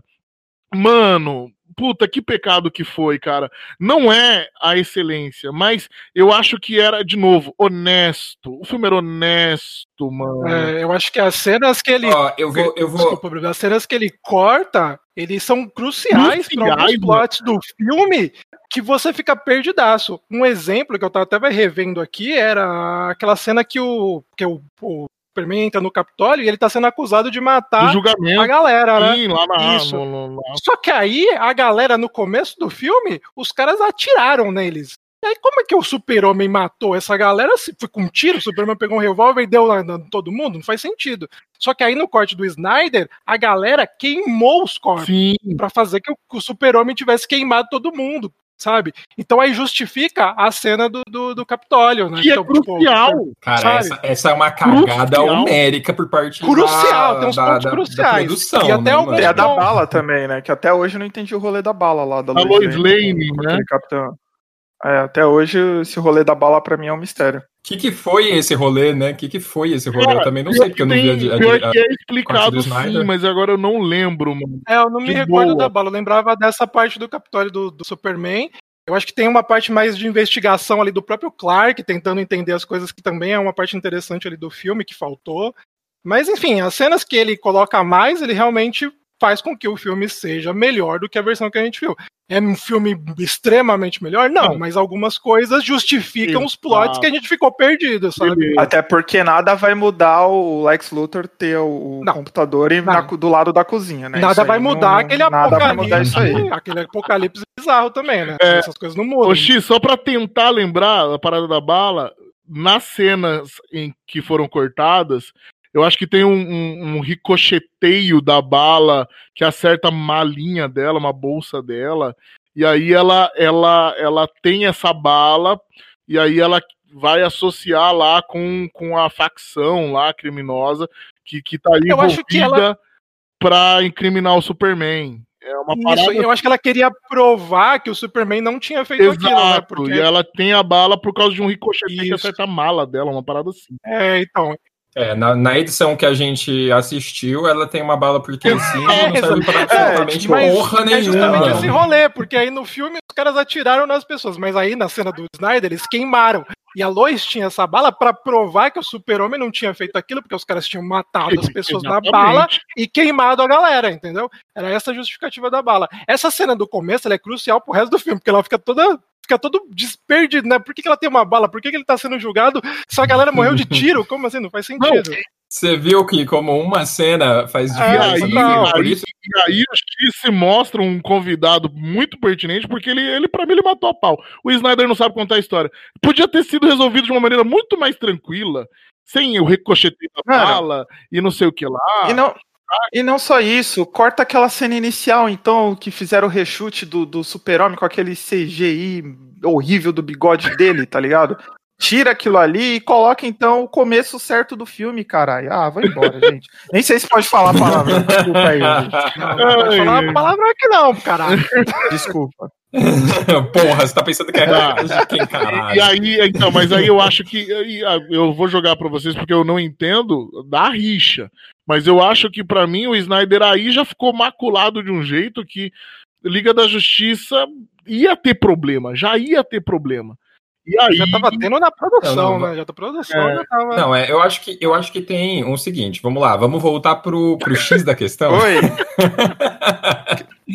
o X falou uma parada, que é o Snyder não saber contar história. Eu, me- eu, eu concordo com isso. Assim, não é que ele também é o pior contador de história do mundo, mas ele é, não, é, o forte dele de isso, longe. acho que é- Não é o forte dele de longe, cara. Pode ver que os filmes que a gente cur... eu curto mais, pelo menos, são o Madrugada dos Mortos e 300, que em termos de roteiro, cara, não é nada demais. Não, mas. Não é nada demais. Madrugada- É um filme. É um filme de ação que muita coisa acontece. É um filme bem visual, pra falar a verdade, né? sim. É que é inspirado no- nos filmes do, do Romero, né? Também. E Ele bebe e- bastante sim. dali e o 300 é quase o quadrinho, né? E Praticamente. Madrugada uma dos Mortos ele tá correndo atrás do rabo. Você começa fugindo de zumbi Não, e mas- acaba fugindo de zumbi. É, Exato. E, e, assim, Madrugada dos Mortos é tipo assim. O que você quer ver? no- Galera se fudendo pra fugir do zumbi e matando zumbi. É isso, entendeu? Você não tá esperando um puta plot. E 300, por mais que seja um plot interessante, ele é simples. Ele é simples e o cara realmente, ele recriou praticamente cena a cena do quadrinho. Aí agora quando a gente exige mais do Snyder contador de história, ele normalmente falha. Eu acho que ele realmente é um cara muito visual, ele é um cara eu não sei se ele vem de publicidade ou não, mas ele tem cara de publicitário, no sentido de que, tipo assim, ele se importa muito com a estética, sabe? É, tudo tem que ficar perfeito, a cena tem que ficar E- perfeita. E isso é legal? É, mas se isso não estiver contando nada, não adianta, É, entendeu? Isso é bonito, mas não te traz mais nada, né? Só bonito. É, não, não, não toca é, emocional. Tipo assim, eu acho que algumas coisas. Por exemplo, cena de efeito, sabe? Cena de, de, de frase de efeito, esse tipo de coisa. É, por mais clichê que seja, é um negócio que funciona. Mas funciona quando tem uma construção pregressa disso. Tem que ter um peso na hora de mandar essa frase, tipo, tem que ter um contexto. Nenhum E é- filme e é- E normalmente não cara. tem. Nenhum filme do, de, Então, ne- nesse filme do Snyder, a gente tem os dois exemplos do bom e do ruim. Por exemplo, nesse Snyder Cut, aquela cena logo no começo, né, da Mulher Maravilha com a criança, tem lá a frase de efeito, ah, você pode ser o que você quiser. Mas tá num começo que não traz, não, não toca, vamos ser sim. sinceros, não toca. Mas lá na frente, já na luta final, quando o Super-Homem aparece ali na, na luta contra o, o, Lobo da Steppe, eu não lembro direito, mas ele, ele lança alguma frase ali que ali, pô, você já tá no, no clímax da Ah, ele fala, eu esperava mais, Ali não é? foda. É, né? Não, ele, ele, ele para, recebe a machadada no ombro e fala: Não Não, estou impressionado, impressionado. E sopra o gelo, essa- tá ligado? essa cena é Fudido. maneira. Foda. Então, a, a gente, Foda, essa cena é a muito gente foda. os dois exemplos, o que funciona e o que não funciona, entendeu? Essa cena é maneiríssima. Então, uma coisa que eu acho que. uh, Um outro ponto, que foi a discussão no WhatsApp lá, que era um momento que eu tava vivenciando. A, a treta das Amazonas com o Lobo da Steppe. Mano, pode falar, ah, mas a cena não acrescenta nada, não sei. Mas ali eu acho que é onde o, o- tem algumas coisas que. Por isso que a gente fez essa construção da ideia, né? Pra que, que você tem ah, o corte do diretor, a versão do diretor? Porque às vezes algumas ideias ou algumas. ah, alguns personagens precisam ser mais aprofundados. E esses cortes tiram a profundidade. Uma coisa que me deixou muito puto na, na versão do, do, do, do Idon lá é que o lobo da steppe bate em todo mundo que nem criança. E as Amazonas pareciam um bando de patricinha que não sabe o que fazer, velho. Sabe, ficou ridícula a cena. Ele apareceu, elas pegaram a caixa e saiu correndo, desesperada. É, é- é pegar a caixa e sair correndo? É pegar a caixa e sair correndo. Mas, mano, na versão dele tem uma luta. Tem um, um- um embate. Existe um- Tem uma, uma, uma resistência. resistência, né? E você vê que quando elas veem que não vai rolar, você tem medidas drásticas, mano, de, mano, fecha todo mundo ali, inclusive as nossas guerreiras, e destrói essa parada, tá ligado? Elas estão realmente unidas Sim. em prol da causa, do tipo assim, mano, que o sacrifício, já que vai ter que ter sacrifício, que ele seja válido. mano, né? ali, ali foi uma coisa, por isso que eu não aguentei e mandei mensagem. Eu falei, mano, desculpa. É, você pode falar que a, a versão dele não é boa ou tal, mas você não pode falar que é o mesmo filme. Porque pra mim, não é o mesmo filme. Você tem densidade. Não, não, mesmo definitivamente filme, não, não, é o mesmo filme. Não é mesmo. Definitivamente não é o mesmo filme e não tem como ser, né, cara? Duas horas.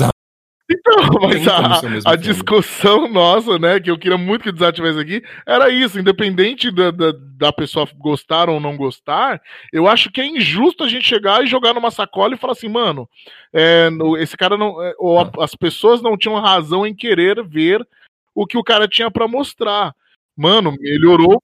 Ó, não, não só não só não, não só é um filme diferente, como realmente, ao meu ver, é um filme muito melhor e entra justamente no que eu não sei se foi você ou o X que falou, que é, é dentro do que ele construiu, da visão dele para a Liga da Justiça, agora tá coerente. Aí, se você não gosta da visão dele para a É Liga da Justiça, é outra história. Mas agora ele tem o filme, ali você vê um filme que você entende o que, que o cara tava pensando enquanto ele fazia esse filme. entendeu? Eu acho que quando alguém fala que é o mesmo filme, eu acho que do ponto A ao ponto B, eles talvez sejam o mesmo filme. Tipo, o começo e o final é a mesma coisa. Agora, todo o meio ali é completamente diferente. A jornada é totalmente A jornada é diferente, completamente diferente e eu ressalto, pra mim, a melhor coisa ali do filme que real- realmente trouxe mais é o Cyborg. O Cyborg é muito mais trabalhado e você compra o rolê do Cyborg ali. Por mais que o CG, eu não gosto muito do CG do Cyborg, eu acho meio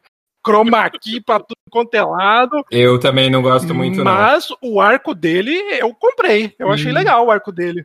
Não, e, e não só isso, Cido. Eu acho que por conta desse arco dele, o Snyder conseguiu fazer uma costura que eu, eu achei interessantíssima, especialmente dentro do contexto de, da, da tragédia que ele teve familiar, né? Que é que ele perdeu a filha. Que ele dá um final pro filme, e o filme tem um grande tema, que é a Sim. questão familiar, talvez a paternidade, Não, é né? total isso. que ele joga ali no final, que tanto o nome, o nome do último capítulo né, das divisões que ele faz lá é pai duas vezes. Tem vários momentos que o Snyder, então a gente pode falar um pouquinho disso, que o Snyder ele, ele coloca ali toda a questão que ele passou, né? E eu acho que as pessoas esquecem um pouco do fator humano aqui que a gente tem nessa, nessa questão do Snyder, Sim. né? Como você falou, ele perdeu uma filha no meio de um processo, que ele estava ali numa produção gigantesca, né? Imagina o, o que que é fazer um filme desse, né? E aí você tem uma tragédia na família.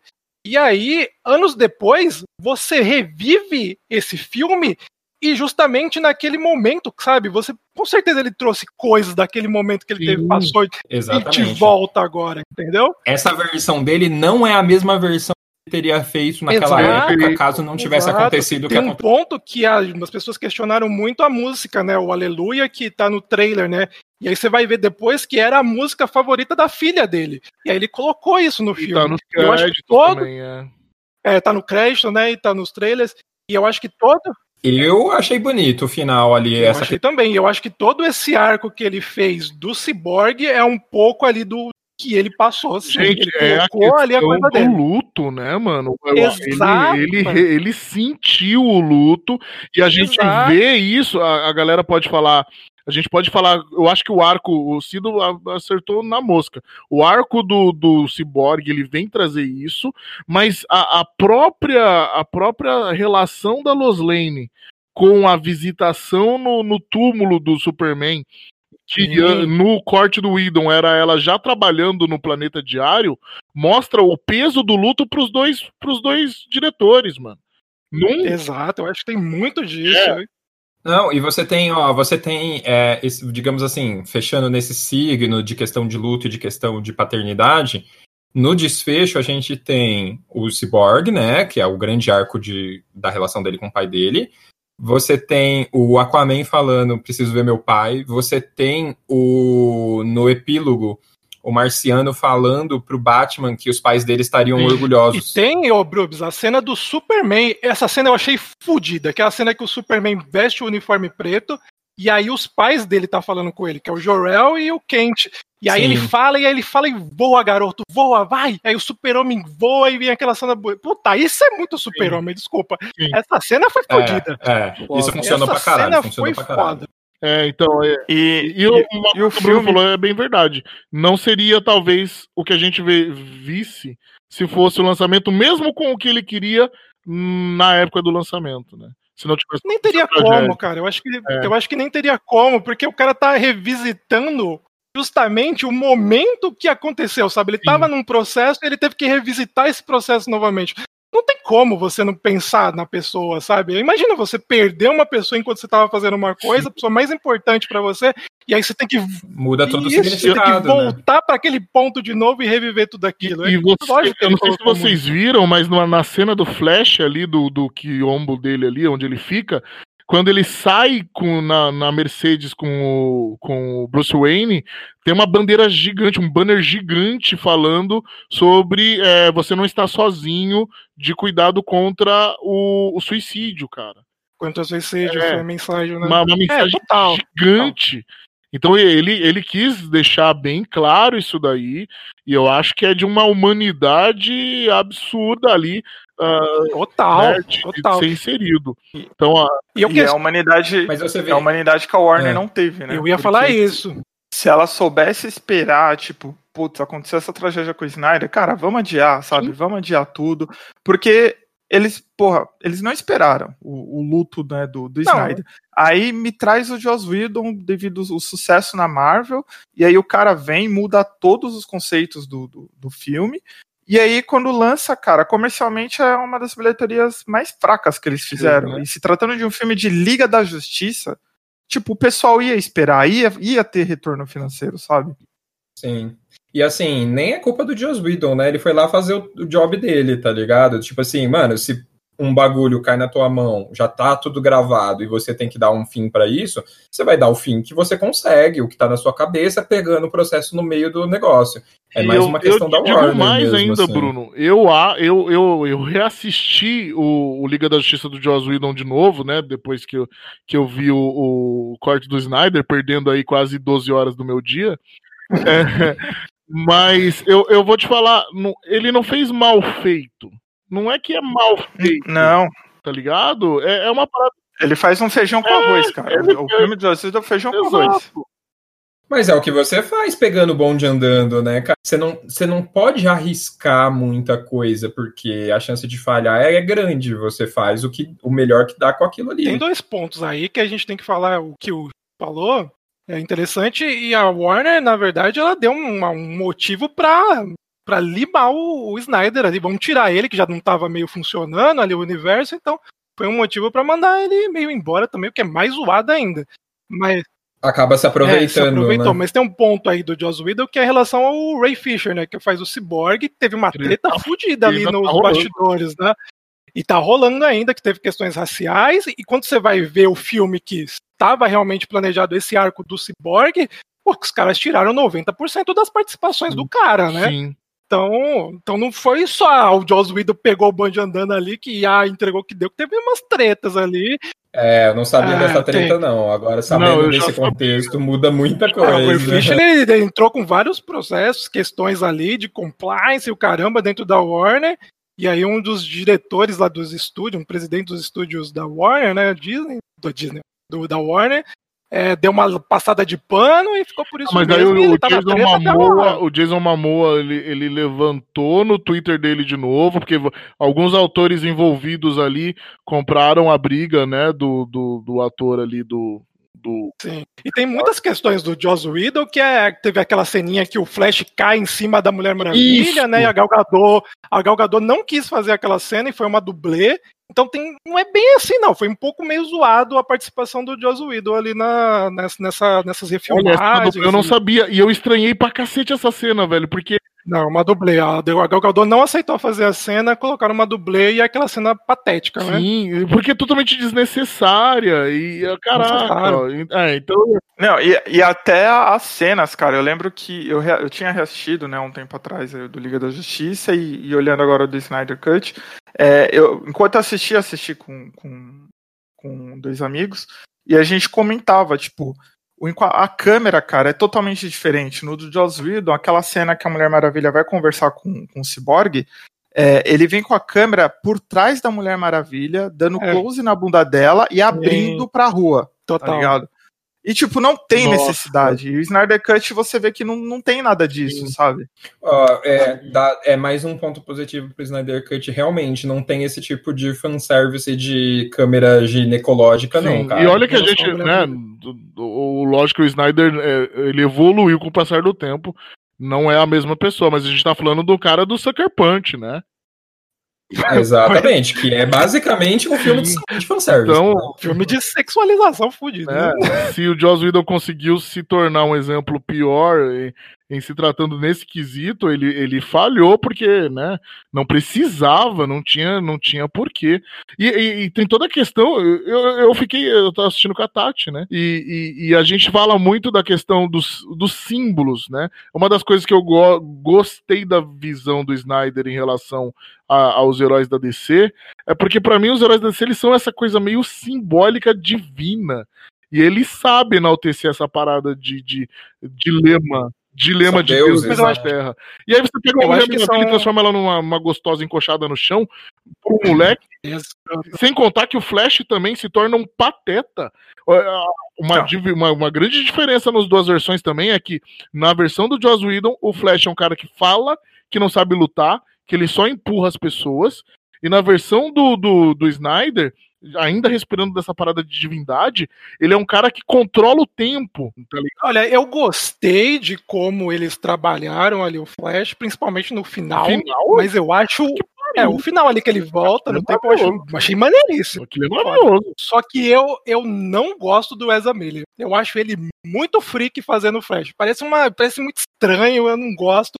E aquela, Ah, eu e gosto, aquela cara. cena dele com a menina lá e a salsicha na cara da menina, a gente tá falando de sexualização, eu achei. ah, não sei, Cara, eu não gostei. Tati, Eu acho hora- legal, Aquela, eu cena acho é meio, aquela cena é meio whatever, mas eu gosto do Ah, Flash, eu ele- que A. Tati Ele associava, com a estranho. Tati, ela associava toda hora ele a um Homem-Aranha. Tipo, ele, ele foi transformado num, num Homem-Aranha, tá ligado? Mas ele não tem a inocência Não que tem. o Homem-Aranha tem, De fato. sabe? Eu acho que falta um pouquinho ali de mais inocência, um pouquinho um humor mais refinado, eu não sei, eu acho meio freak. Ó, mas é, falando dessa coisa de símbolos que o PDC tava falando, é, às vezes um, um bagulho simples, né? Tipo, mano, a Mulher Maravilha em cima da estátua justiça. da, da justiça lá. Foda, tá ligado? Isso funciona muito bem, tá ligado? É realmente sobre a grandeza desses ícones, né? Só que daí você tem coisas que eu que são pontos que eu acho que o Snyder sempre acaba pecando um pouco, meio que explicar de forma professoral as coisas, Ah, sabe? eu não entendi a ofensa. É muito não entendi desnecessário. por que da ofensa gratuita agora, nesse momento. É, assim, na sala de aula tudo bem, né, cara? Eu digo assim, no filme realmente precisa da Mulher Maravilha laciar o cara e contar pro cara que ele vai ter que falar a verdade, porque é assim que o laço funciona. Ela não pode só laçar o cara e falar, pedir a informação, Então, porque mas, mas é que tá. Ah, Pe- pensa que esse filme era pra ter saído. Ah, não, já era pra ter saído depois do primeiro filme da Mulher Maravilha. Então, Sim. realmente não, não precisava explicar. Entendeu? Você tem que ter, você tem que ter o contexto Concordo. de quem é esse personagem, de como esse bagulho funciona, e aí depois você usa o bagulho. Mas eu só. acho que, não precisa eu, ficar, eu acho que o né? problema é que como não é o universo, comparando de Marvel, mas como não é o universo da Marvel, que a gente vai acompanhando e vai sabendo tudo construindo bonitinho, é meio solto, por mais que tenha os outros filmes que era, a ideia era essa, eu acho que ali ele tem que Eu explicar, porque o se se a pessoa não viu Mulher Maravilha e eu não lembra, Mas, mas no- o problema não é o problema não é só ter É que como. explicar, o problema é Não, como explica. como eu concordo, Ah, não, acho que a explicação aquela- ela é necessária. Aquela cena daquele museu, sei lá o que que é aquilo, ela é toda errada. Ele é meio né? errada, cara. Eu acho. Eu, eu, eu, não sei, acho que a- até pela versão, na hora que ela pega e o cara fala, nós somos extremistas reacionários. Quem se auto-intitula extremista? Tá vendo? É isso, esses diálogos. Não, As falas, elas são muito. pi- Assim, não sei, cara. Não, não funciona. Não funciona. É meio Não, a- ridículo, a, tá ligado? maioria dos diálogos são meio ridículos, vamos confessar, vamos ser sinceros, desculpa. Esse diálogo é muito bem. É toda essa cena do museu, é no museu ali, não lembro. É, é, É, é é tipo um muito estranha. Sei lá, eu não E- sei. Os diálogos muito raso e muito explica... é, é, é e meio explicação Bobo, é desnecessária. meio bobo até um pouco. Porque, tipo, o lance de vocês falarem, tá, beleza, vamos explicar, vamos supor que o filme quer se resolver como filme único, e eu tenho que contar pra quem nunca viu Mulher Maravilha que esse é o laço da verdade. Cara, tem outro jeito que não seja ela falando pro cara que tá laceado que ele vai ser obrigado a falar a Mas- verdade, já que é assim que é o laço. Mas, mas vamos, ser, vamos ser sinceros. É, as pessoas com certeza conhecem Superman, Batman e Mulher Maravilha. Tipo, eu conhecia muito mais essa trindade do que qualquer herói da Marvel que hoje faz sucesso no Sim, cinema, tá Mas ligado? com certeza, eles são infinitos anos-luz mais conhecidos, pelo menos antes do fenômeno cinematográfico do universo da Marvel. Eles eram muito mais conhecidos. Então, tipo, você sabe que é o laço, aquilo lá. E, e é isso que entra no ponto que eu acho que o filme poderia ter ter uma menor duração se ele mudasse algumas coisas, sabe? Mas ó, trazendo um contraponto dessa cena, por exemplo, eu- desculpa, desculpa, é que eu tô rindo aqui. Acha que escrito aqui, mano. Até no Super Amigos a gente sabe que esse é o laço da verdade. tá ligado? mas é de conhecimento comum. E, tipo, mas um contraponto que eu achei legal nessa história, porque assim, é, o, o filme da Liga da Justiça, como diz o nome, é da Liga da Justiça. Aquele, aquela primeira versão que a gente viu é mais um filme do Batman sendo o líder de todo mundo, recrutando ali com a ajuda da Mulher Maravilha e vamos pro pau. Nesse não. Nesse, além do aprofundamento, né, de, de da- principalmente da história do Cyborg, mas a gente vê outros poderes do Flash, tem umas coisas bestas, como por exemplo, do, do próprio Aquaman, é, nesse filme a gente vê como ele pega a armadura e aquele, aquele tridente, sabe? No outro filme ele só aparece vestindo, e aí tanto que quando saiu do Aquaman, o filme do Aquaman, eu fui reassistir esse, é, e tipo, eu, eu ficava meio em dúvida, pô, mas no filme do Aquaman parece que ele nem conhecia a Mera direito, sabe? Sim, Se você Exatamente. depois. não, não conhecia. E aí, de nesse- fato, dá, dá clara sens- sensação de que não conhecia, né? E aí, nesse aqui, meio que já mostra que, tipo, ah, ele é um cara que abandonou lá o reino, a Mera sabe que ele é filha lá da rainha, mas que ele nunca teve contato de, de fato com o povo, sabe? Isso, isso deixa bem explicado nesse filme. Então, isso é um, é um- foi um, um bom ponto pensando no universo. Mas concordo que, que, que Nossa, tem esses problemas. Mas as cenas do de Atlantis, elas são bizarras, né? Porque a Mera faz uma bolha de ar pra conversar com o vilão, não faz sentido nenhum. Não, mas eh, não foi uma bolha de ar pra conversar, ela tirou o sangue Ela do foi- cara. Não, não. Primeiro ela faz uma bolha de ar, aí eles falam, tem um diálogo, e aí depois ela faz isso. Ela podia muito ter feito isso sem fazer a bolha de ar. É, primeiro ela faz a bolha de ar pra trocar É, uma ideia. bizarra É essa mesmo. cena. É, Todas as cenas de Atlantis é bizarra. é, então, mas Então, aí, a- acho que até vale, acho que vale a minha crítica, que aí é realmente agora é, não é técnica, é realmente gosto pessoal. A estética do Snyder né, nesse tipo de coisa, esses CGIs, não tô dizendo que é mal feito, mas é o gosto dele mesmo. Não é algo que me pega, especialmente para super-heróis, sabe? E eu não entendo essa necessidade da Warner de deixar esses filmes com essa cara dark. Tipo, mano, o super-herói é mais colorido, é mais pra cima Não, mesmo. Mesmo quando tem vilão e tudo mais, não tem problema ser um pouco mais Então, Eu colorido, também sabe? desgosto, mas eu acho que a proposta que ele veio era É, essa. eu Se ele mudasse agora, eu ia discordo. destoar eu completamente. discordo no Bruno nesse ponto, porque assim, é, tudo bem, a gente tem as fases, mas eu, eu sinto muito. Eu consumo muito mais DC do que Marvel, tá? É, eu imagino que a, a Marvel tenha também as suas sagas ou seus heróis que ela tende a puxar para uma coisa mais down, mais séria. Mas a, na DC e, e- e as fontes que ele bebeu, né, de a, a, a morte do Superman, a queda do morcego, né, são, são pesadas. Você você você vai ter que tentar conversar com esses personagens que beiram o ridículo, né, de um homem vestido de morcego, milionário, colocando uma, uma parada densa ali de perda, de ressentimento, de, de do, do- e ele carrega do Cavaleiro das Trevas. Então eu, eu acredito que embora herói é colorido, herói é, é- a gente já tinha isso sendo oferecido e agora falando um pouco de mercado pela Marvel, a DC correu quilômetros depois.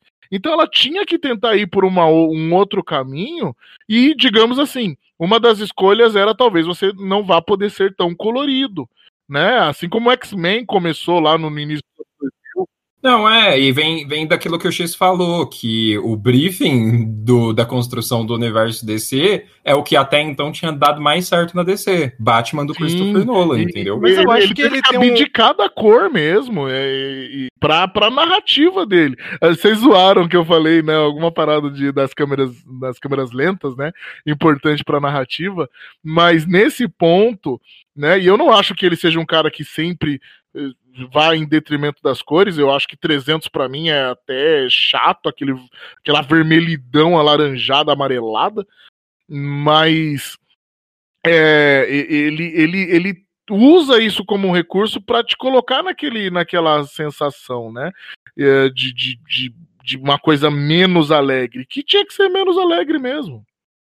Mas eu E- acho e eu- que ele consegue, ele conseguiria trabalhar um pouco mais, nem falando muito de cor ou de coisa, mas o design das coisas. Porque os Exato, é que vocês apegaram É. a cor, mas esse é um dos exemplos do que eu da estética dele. Eu não gosto do eu acho design que dele, o, o realmente. Cyborg peca muito, é muito, eu sei, não sei, é muito CGI. Eu sei que é difícil fazer um cara todo mecânico, né? Mas é muito CGI e o próprio Lobo da Steppe, por mais que tenha melhorado Cara, é muito, ruim. É muito ruim. melhorou infinitamente, tá?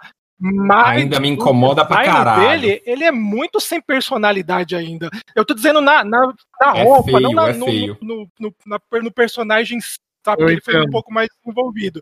É mais no design do personagem, É, na roupa, na armadura. Eu acho que ali você mesmo sem. O rosto dele, cara, o rosto dele não passa nada. Ele parece Então, mas um o vilão outro genérico. rosto, Bruno, tinha um cavanhaque meio carne, meio É. pelo.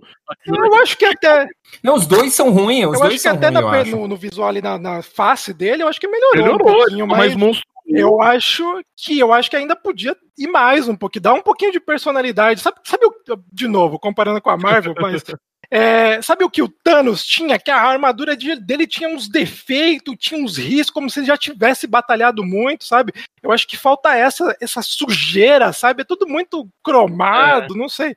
Eu acho que falta um pouquinho disso. É, e, o que, e o que inclusive não combina, né? Tudo cromado, lindo e intocado num universo mais É, dark. eu acho tipo, é, é justamente eles que tinham que ser um bagulho mais destruído. É, não, mas entra um pouquinho naquilo que o PDC falou de mostrar esses deuses, é uma coisa muito, sabe? Eu acho que é um pouquinho nesse caminho que ele vai, mas eu acho que ele peca que ele podia deixar um pouco mais sujo, sabe? Que você compraria um pouquinho mais aquilo. É, Eu acho que falta um pouquinho disso. ele, ele, nos exageros, né? O Snyder ele peca nos exageros.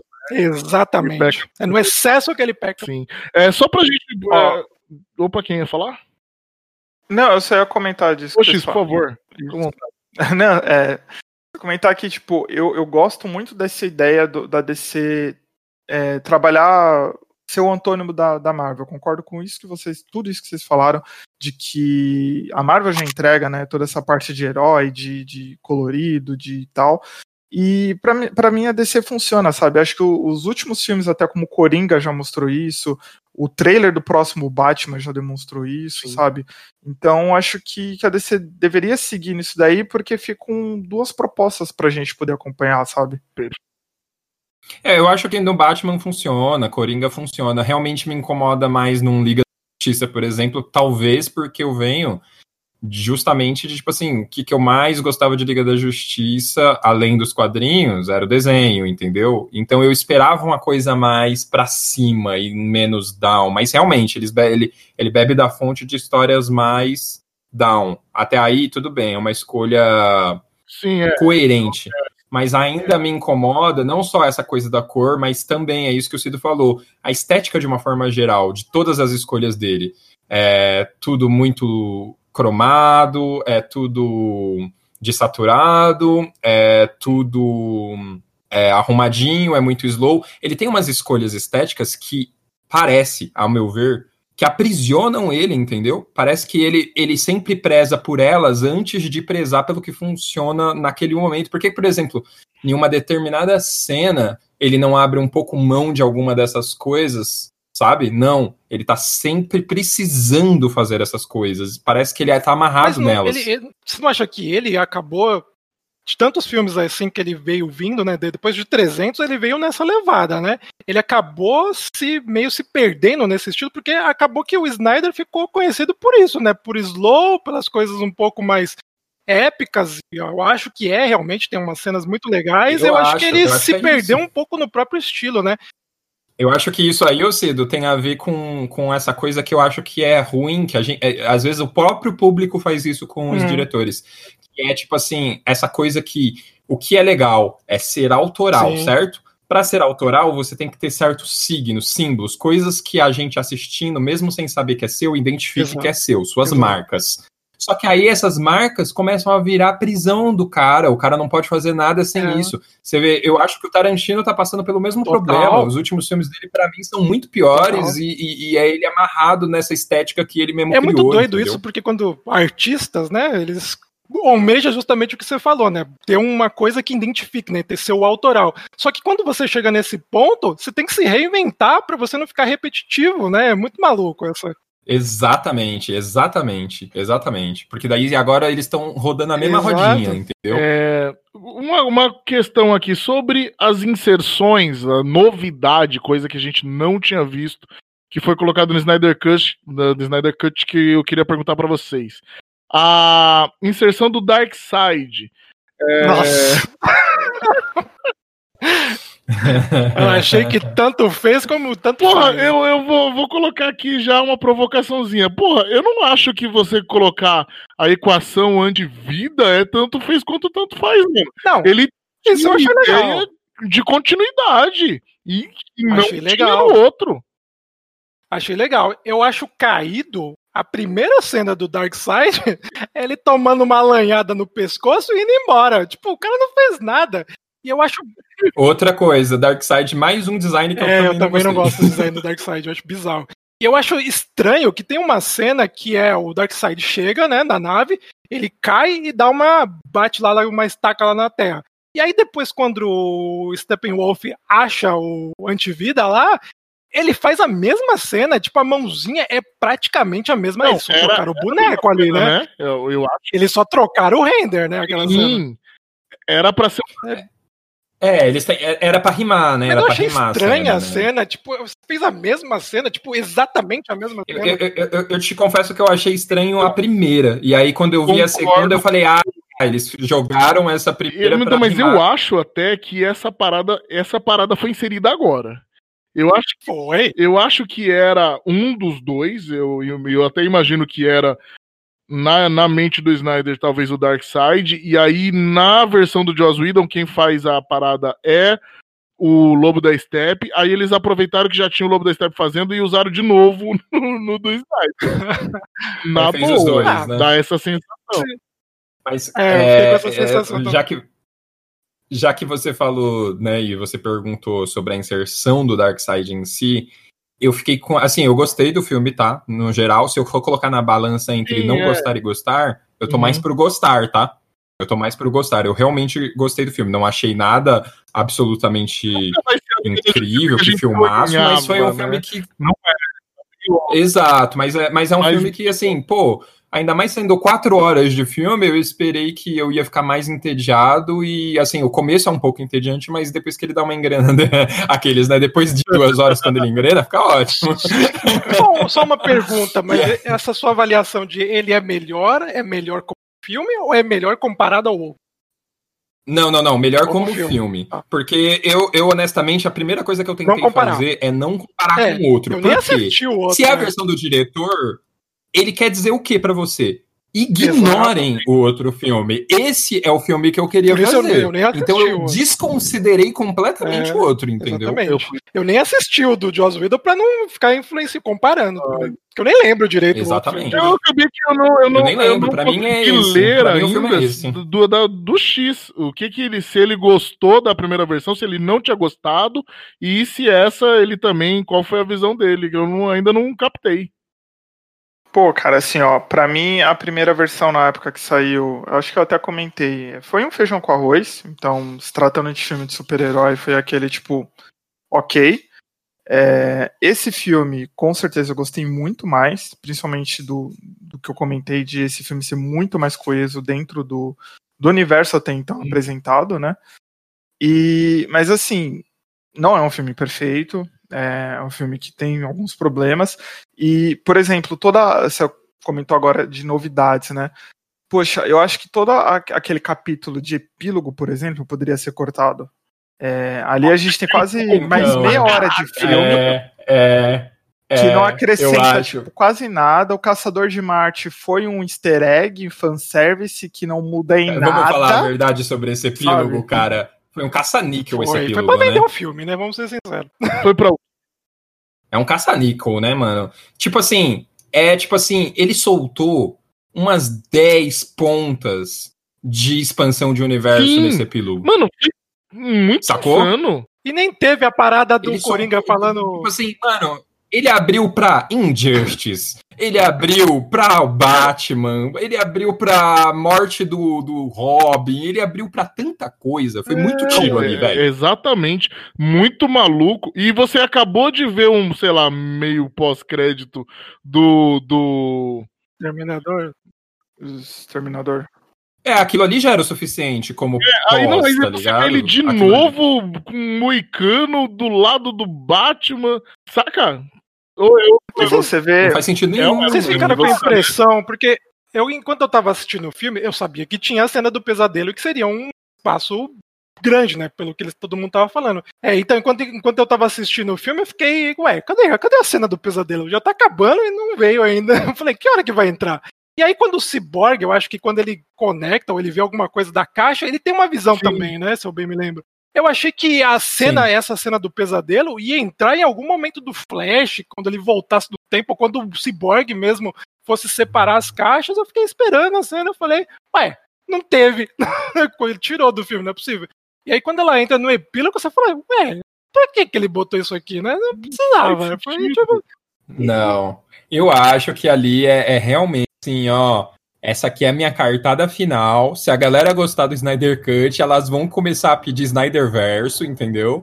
E aí vão querer me contratar pra eu fazer Injustice, pra eu fazer a morte do Robin. pra- Mas vocês acham que dá um gancho bom, pelo menos? Aí, puta, porque falaram, nossa, o final é um cliffhanger Não, ferrado. não E eu achei. não achei. Não achei, Achei não não, achei. Não, também não achei. Eu, eu acho que, a- que essa cena aí do, do pesadelo poderia ser justamente no meio do filme. Da É, mesma forma que foi no. Batman vs Superman, sabe? Do- Faria do- muito mais sentido. Põe lá no Cyborg vendo, o Flash voltando e vendo alguma coisa, não sei. Daria pra encaixar de tantas Cara, formas. eu diferentes. fiquei muito esperando aquele momento que o Flash tava correndo ali, Eu jurava que seria alterando o tempo, que é ali que ia sair alguma coisa pra, Eu justificar aquela volta no Batman vs Superman, sei lá, pra, pra resolver a parada.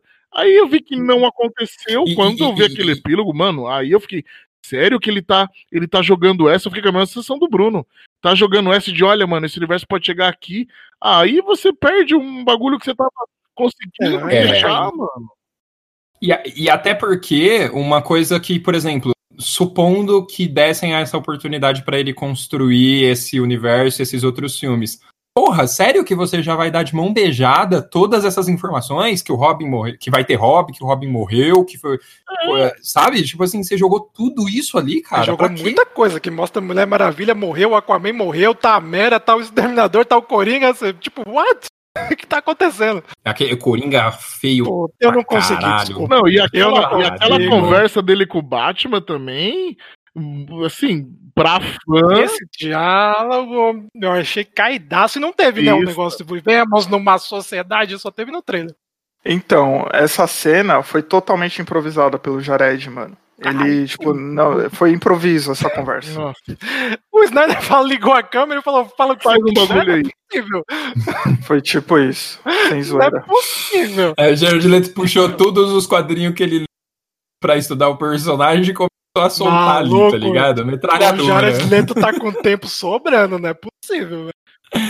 Ai, mano, eu não sei. Eu sei que realmente eu tiraria, assim, pro, pra esse Snyder Cut ser realmente. Eu falar, caralho, realmente foda. Assim, eu achei bom, achei legal. Mas pra eu falar foda, tinha que derrubar esse epílogo. Tinha que diminuir um pouco de slow motion. 20 minutinhos de slow motion já faria uma diferença. E aí o filme ia ter aí em torno de umas, sei lá, 2 horas e 50 e ia estar bem resolvido, Se cara. ele queria meter esse epílogo, ele podia soltar depois, a parte, sei lá. se O filme fez, deu, deu um sucesso até, né? O HBO Max teve bastante audiência. Solta como um Mas- curta. mas o É, Snyder um gosta, curta, o. Snyder Isso, não, é isso, isso, exatamente mesmo. Solta como um curta depois, só pra continuar no hype da coisa, sei lá. O Snyder gosta de correr o risco de estragar tudo no é. final, depois dos créditos, com epílogo, essa porra toda, porque Madrugada dos É Mortos verdade, é foda, é verdade. e aí depois dos trailers você tem a pior cena do filme que estraga É o filme verdade, inteiro. esqueci disso. Ai, meu Deus do céu. Ô, Snyder, meu filho. Ouve aqui o renegado. O Snyder passa perto, ele passa Ouve perto, renegado. cara, ele passa perto. ah, Faz a sua ceninha e chama alguém pra, pra resolver seus problemas. Aqui no roteiro, meu amigo, tu- puta, você tem duas mãos canhota e você é destro, velho. Tá foda. Vocês acham, vocês acham que vai rolar mais coisas? Vocês acham que se fizer um sucesso, fez um sucesso, né? Todo mundo acabou assistindo. Fez, fez. Vocês acham que pode vir mais coisa? Acho que ele não quer fazer também mais coisa, né? O que vocês acham? Cara, eu não, eu, eu, eu, ju- eu Cara, juro pra não você que eu não tenho, não tenho muito que uma opinião sobre isso, porque tipo, cara, assim, fez um barulho, fez um sucesso, ok. Acho difícil costurar esse universo pra dentro dessa visão desse epílogo, acho complicado. Não acho que vai rolar. Ele já falou que tem ideia Então- para seriam dois mais dois filmes, né? Que esse esse próximo É. filme contaria ficaria entre o futuro e a realidade agora acontecendo. E esse, esse negócio de o Flash voltar em algum momento para salvar Leo, Lois. Seria isso o segundo. Cara, pode vir a acontecer, não sei, tudo é possível, mas a princípio eu não vejo isso acontecendo, não. Então. Eu não acho que a Warner vai dar essa. Acho que tinha terminado. fala aí, fala aí, fala aí. O que eu penso que pode acontecer é o seguinte: é, bom, o filme fez sucesso, isso claramente. Então vai ser bom para a plataforma. A gente sabe que os próximos filmes da Warner como um todo vai ter aquele novo do Batman. Eles estão no, no Flash, que acho que agora finalmente vai, né? Passando essa, essa pandemia, porque já trocou diretor, já trocou um monte de coisa, mas parece que agora vai. E com o, o, o, o, filme do Flash, é, se diz muito da questão do Flashpoint, né? E aí você ter o. abrir o multiverso nesse universo da DC. E eu acho que a Warner realmente vai fazer isso, porque a Marvel já deixou claro que nessa nova fase dele eles vão ter o multiverso. Então, tipo, a Warner, a DC, não vai querer ficar atrás com relação a isso.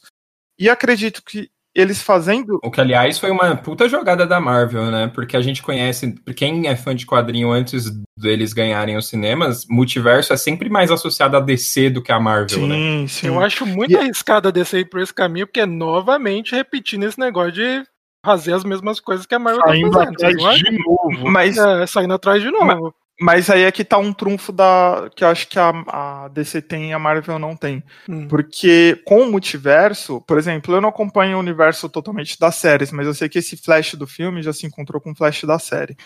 É, e aí, com o multiverso, você abre a possibilidade do tipo, ó, a gente tem aquele Coringa que se passa em universo, a gente teve aqueles Batmans que se passa em outro, a gente vai ter esse novo, e a gente teve esse Liga da Justiça do Zack Snyder, e agora a gente vai continuar esse universo do Zack Snyder e vamos ter esse outro universo aqui do que a gente já estava construindo, sabe?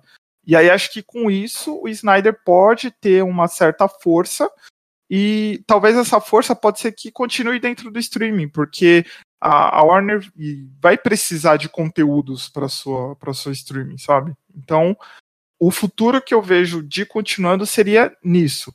Mas claro que é totalmente um chute, né? Ah, já tem uma galera subindo Ah, hashtag aí pra ter a continuação.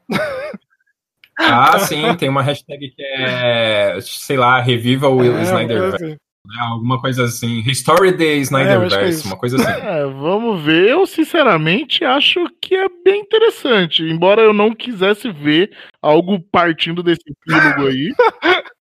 Eu acho interessante, mas eu não quero. É, ver. então, é, eu, eu acho interessante É, a é bem porque, de né? fato, as séries, né? Eu acompanho as séries, mas eu ainda não cheguei no episódio do, do que zera o Arrow verso, né? Que acaba o Arrow e. e- É o Crise nas Infinitas, né, que eles fizeram, não é? Oi? Foi o Crise que eles fizeram, o crossover final. Não, fizeram crises dentro do Arrowverso, né? Que é com as séries aí que foram Sim. criadas a partir da série do Arrow, né? O arquivo foi a Aham. primeira. E aí acabou, e aí teve um episódio aí que aí. Tanto que vai ter uma porrada de série com um personagem novo, né? É, com outros, outros, outros heróis da DC. É, eu acho legal, e eu acho que a chance da Warner tem de tentar alcançar a Marvel nessa corrida aí de novidades, né?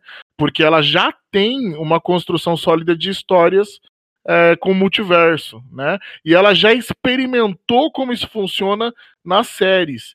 Então ela já tem uma noção melhor do que o que a Marvel tem. É que a Marvel tá com um rabo gigantesco, né, mano? Tudo que ela faz dá muito certo. É muito É bom.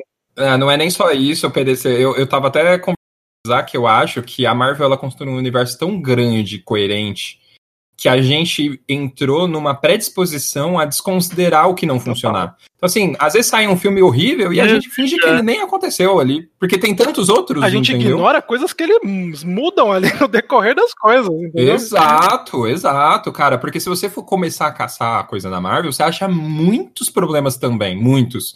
Só que o universo já tá tão gigante que isso fica pequeno, assim. Ah, você tem um, um Homem de Ferro 3, um Thor 2, um, um o Tron que não funciona, foda-se, porque Vingadores Guerra Infinita é legal, o Pantera Negra é, É. foda, É, eu entendeu? Não, não critica o meu Tron, tá ligado? Porque eu também não gostei, mas depois do Vingadores 3 você reassiste, mano, tudo faz sentido. É sério. É sério, é sério. Reassiste o Vingadores 2, depois você vê o 3 e o 4. Eu, eu só, eu, só, Não, eu só quero dizer a última coisa que é dar esse cast pra três editores diferentes e vamos ver o que que acontece. É bem isso. É bem isso.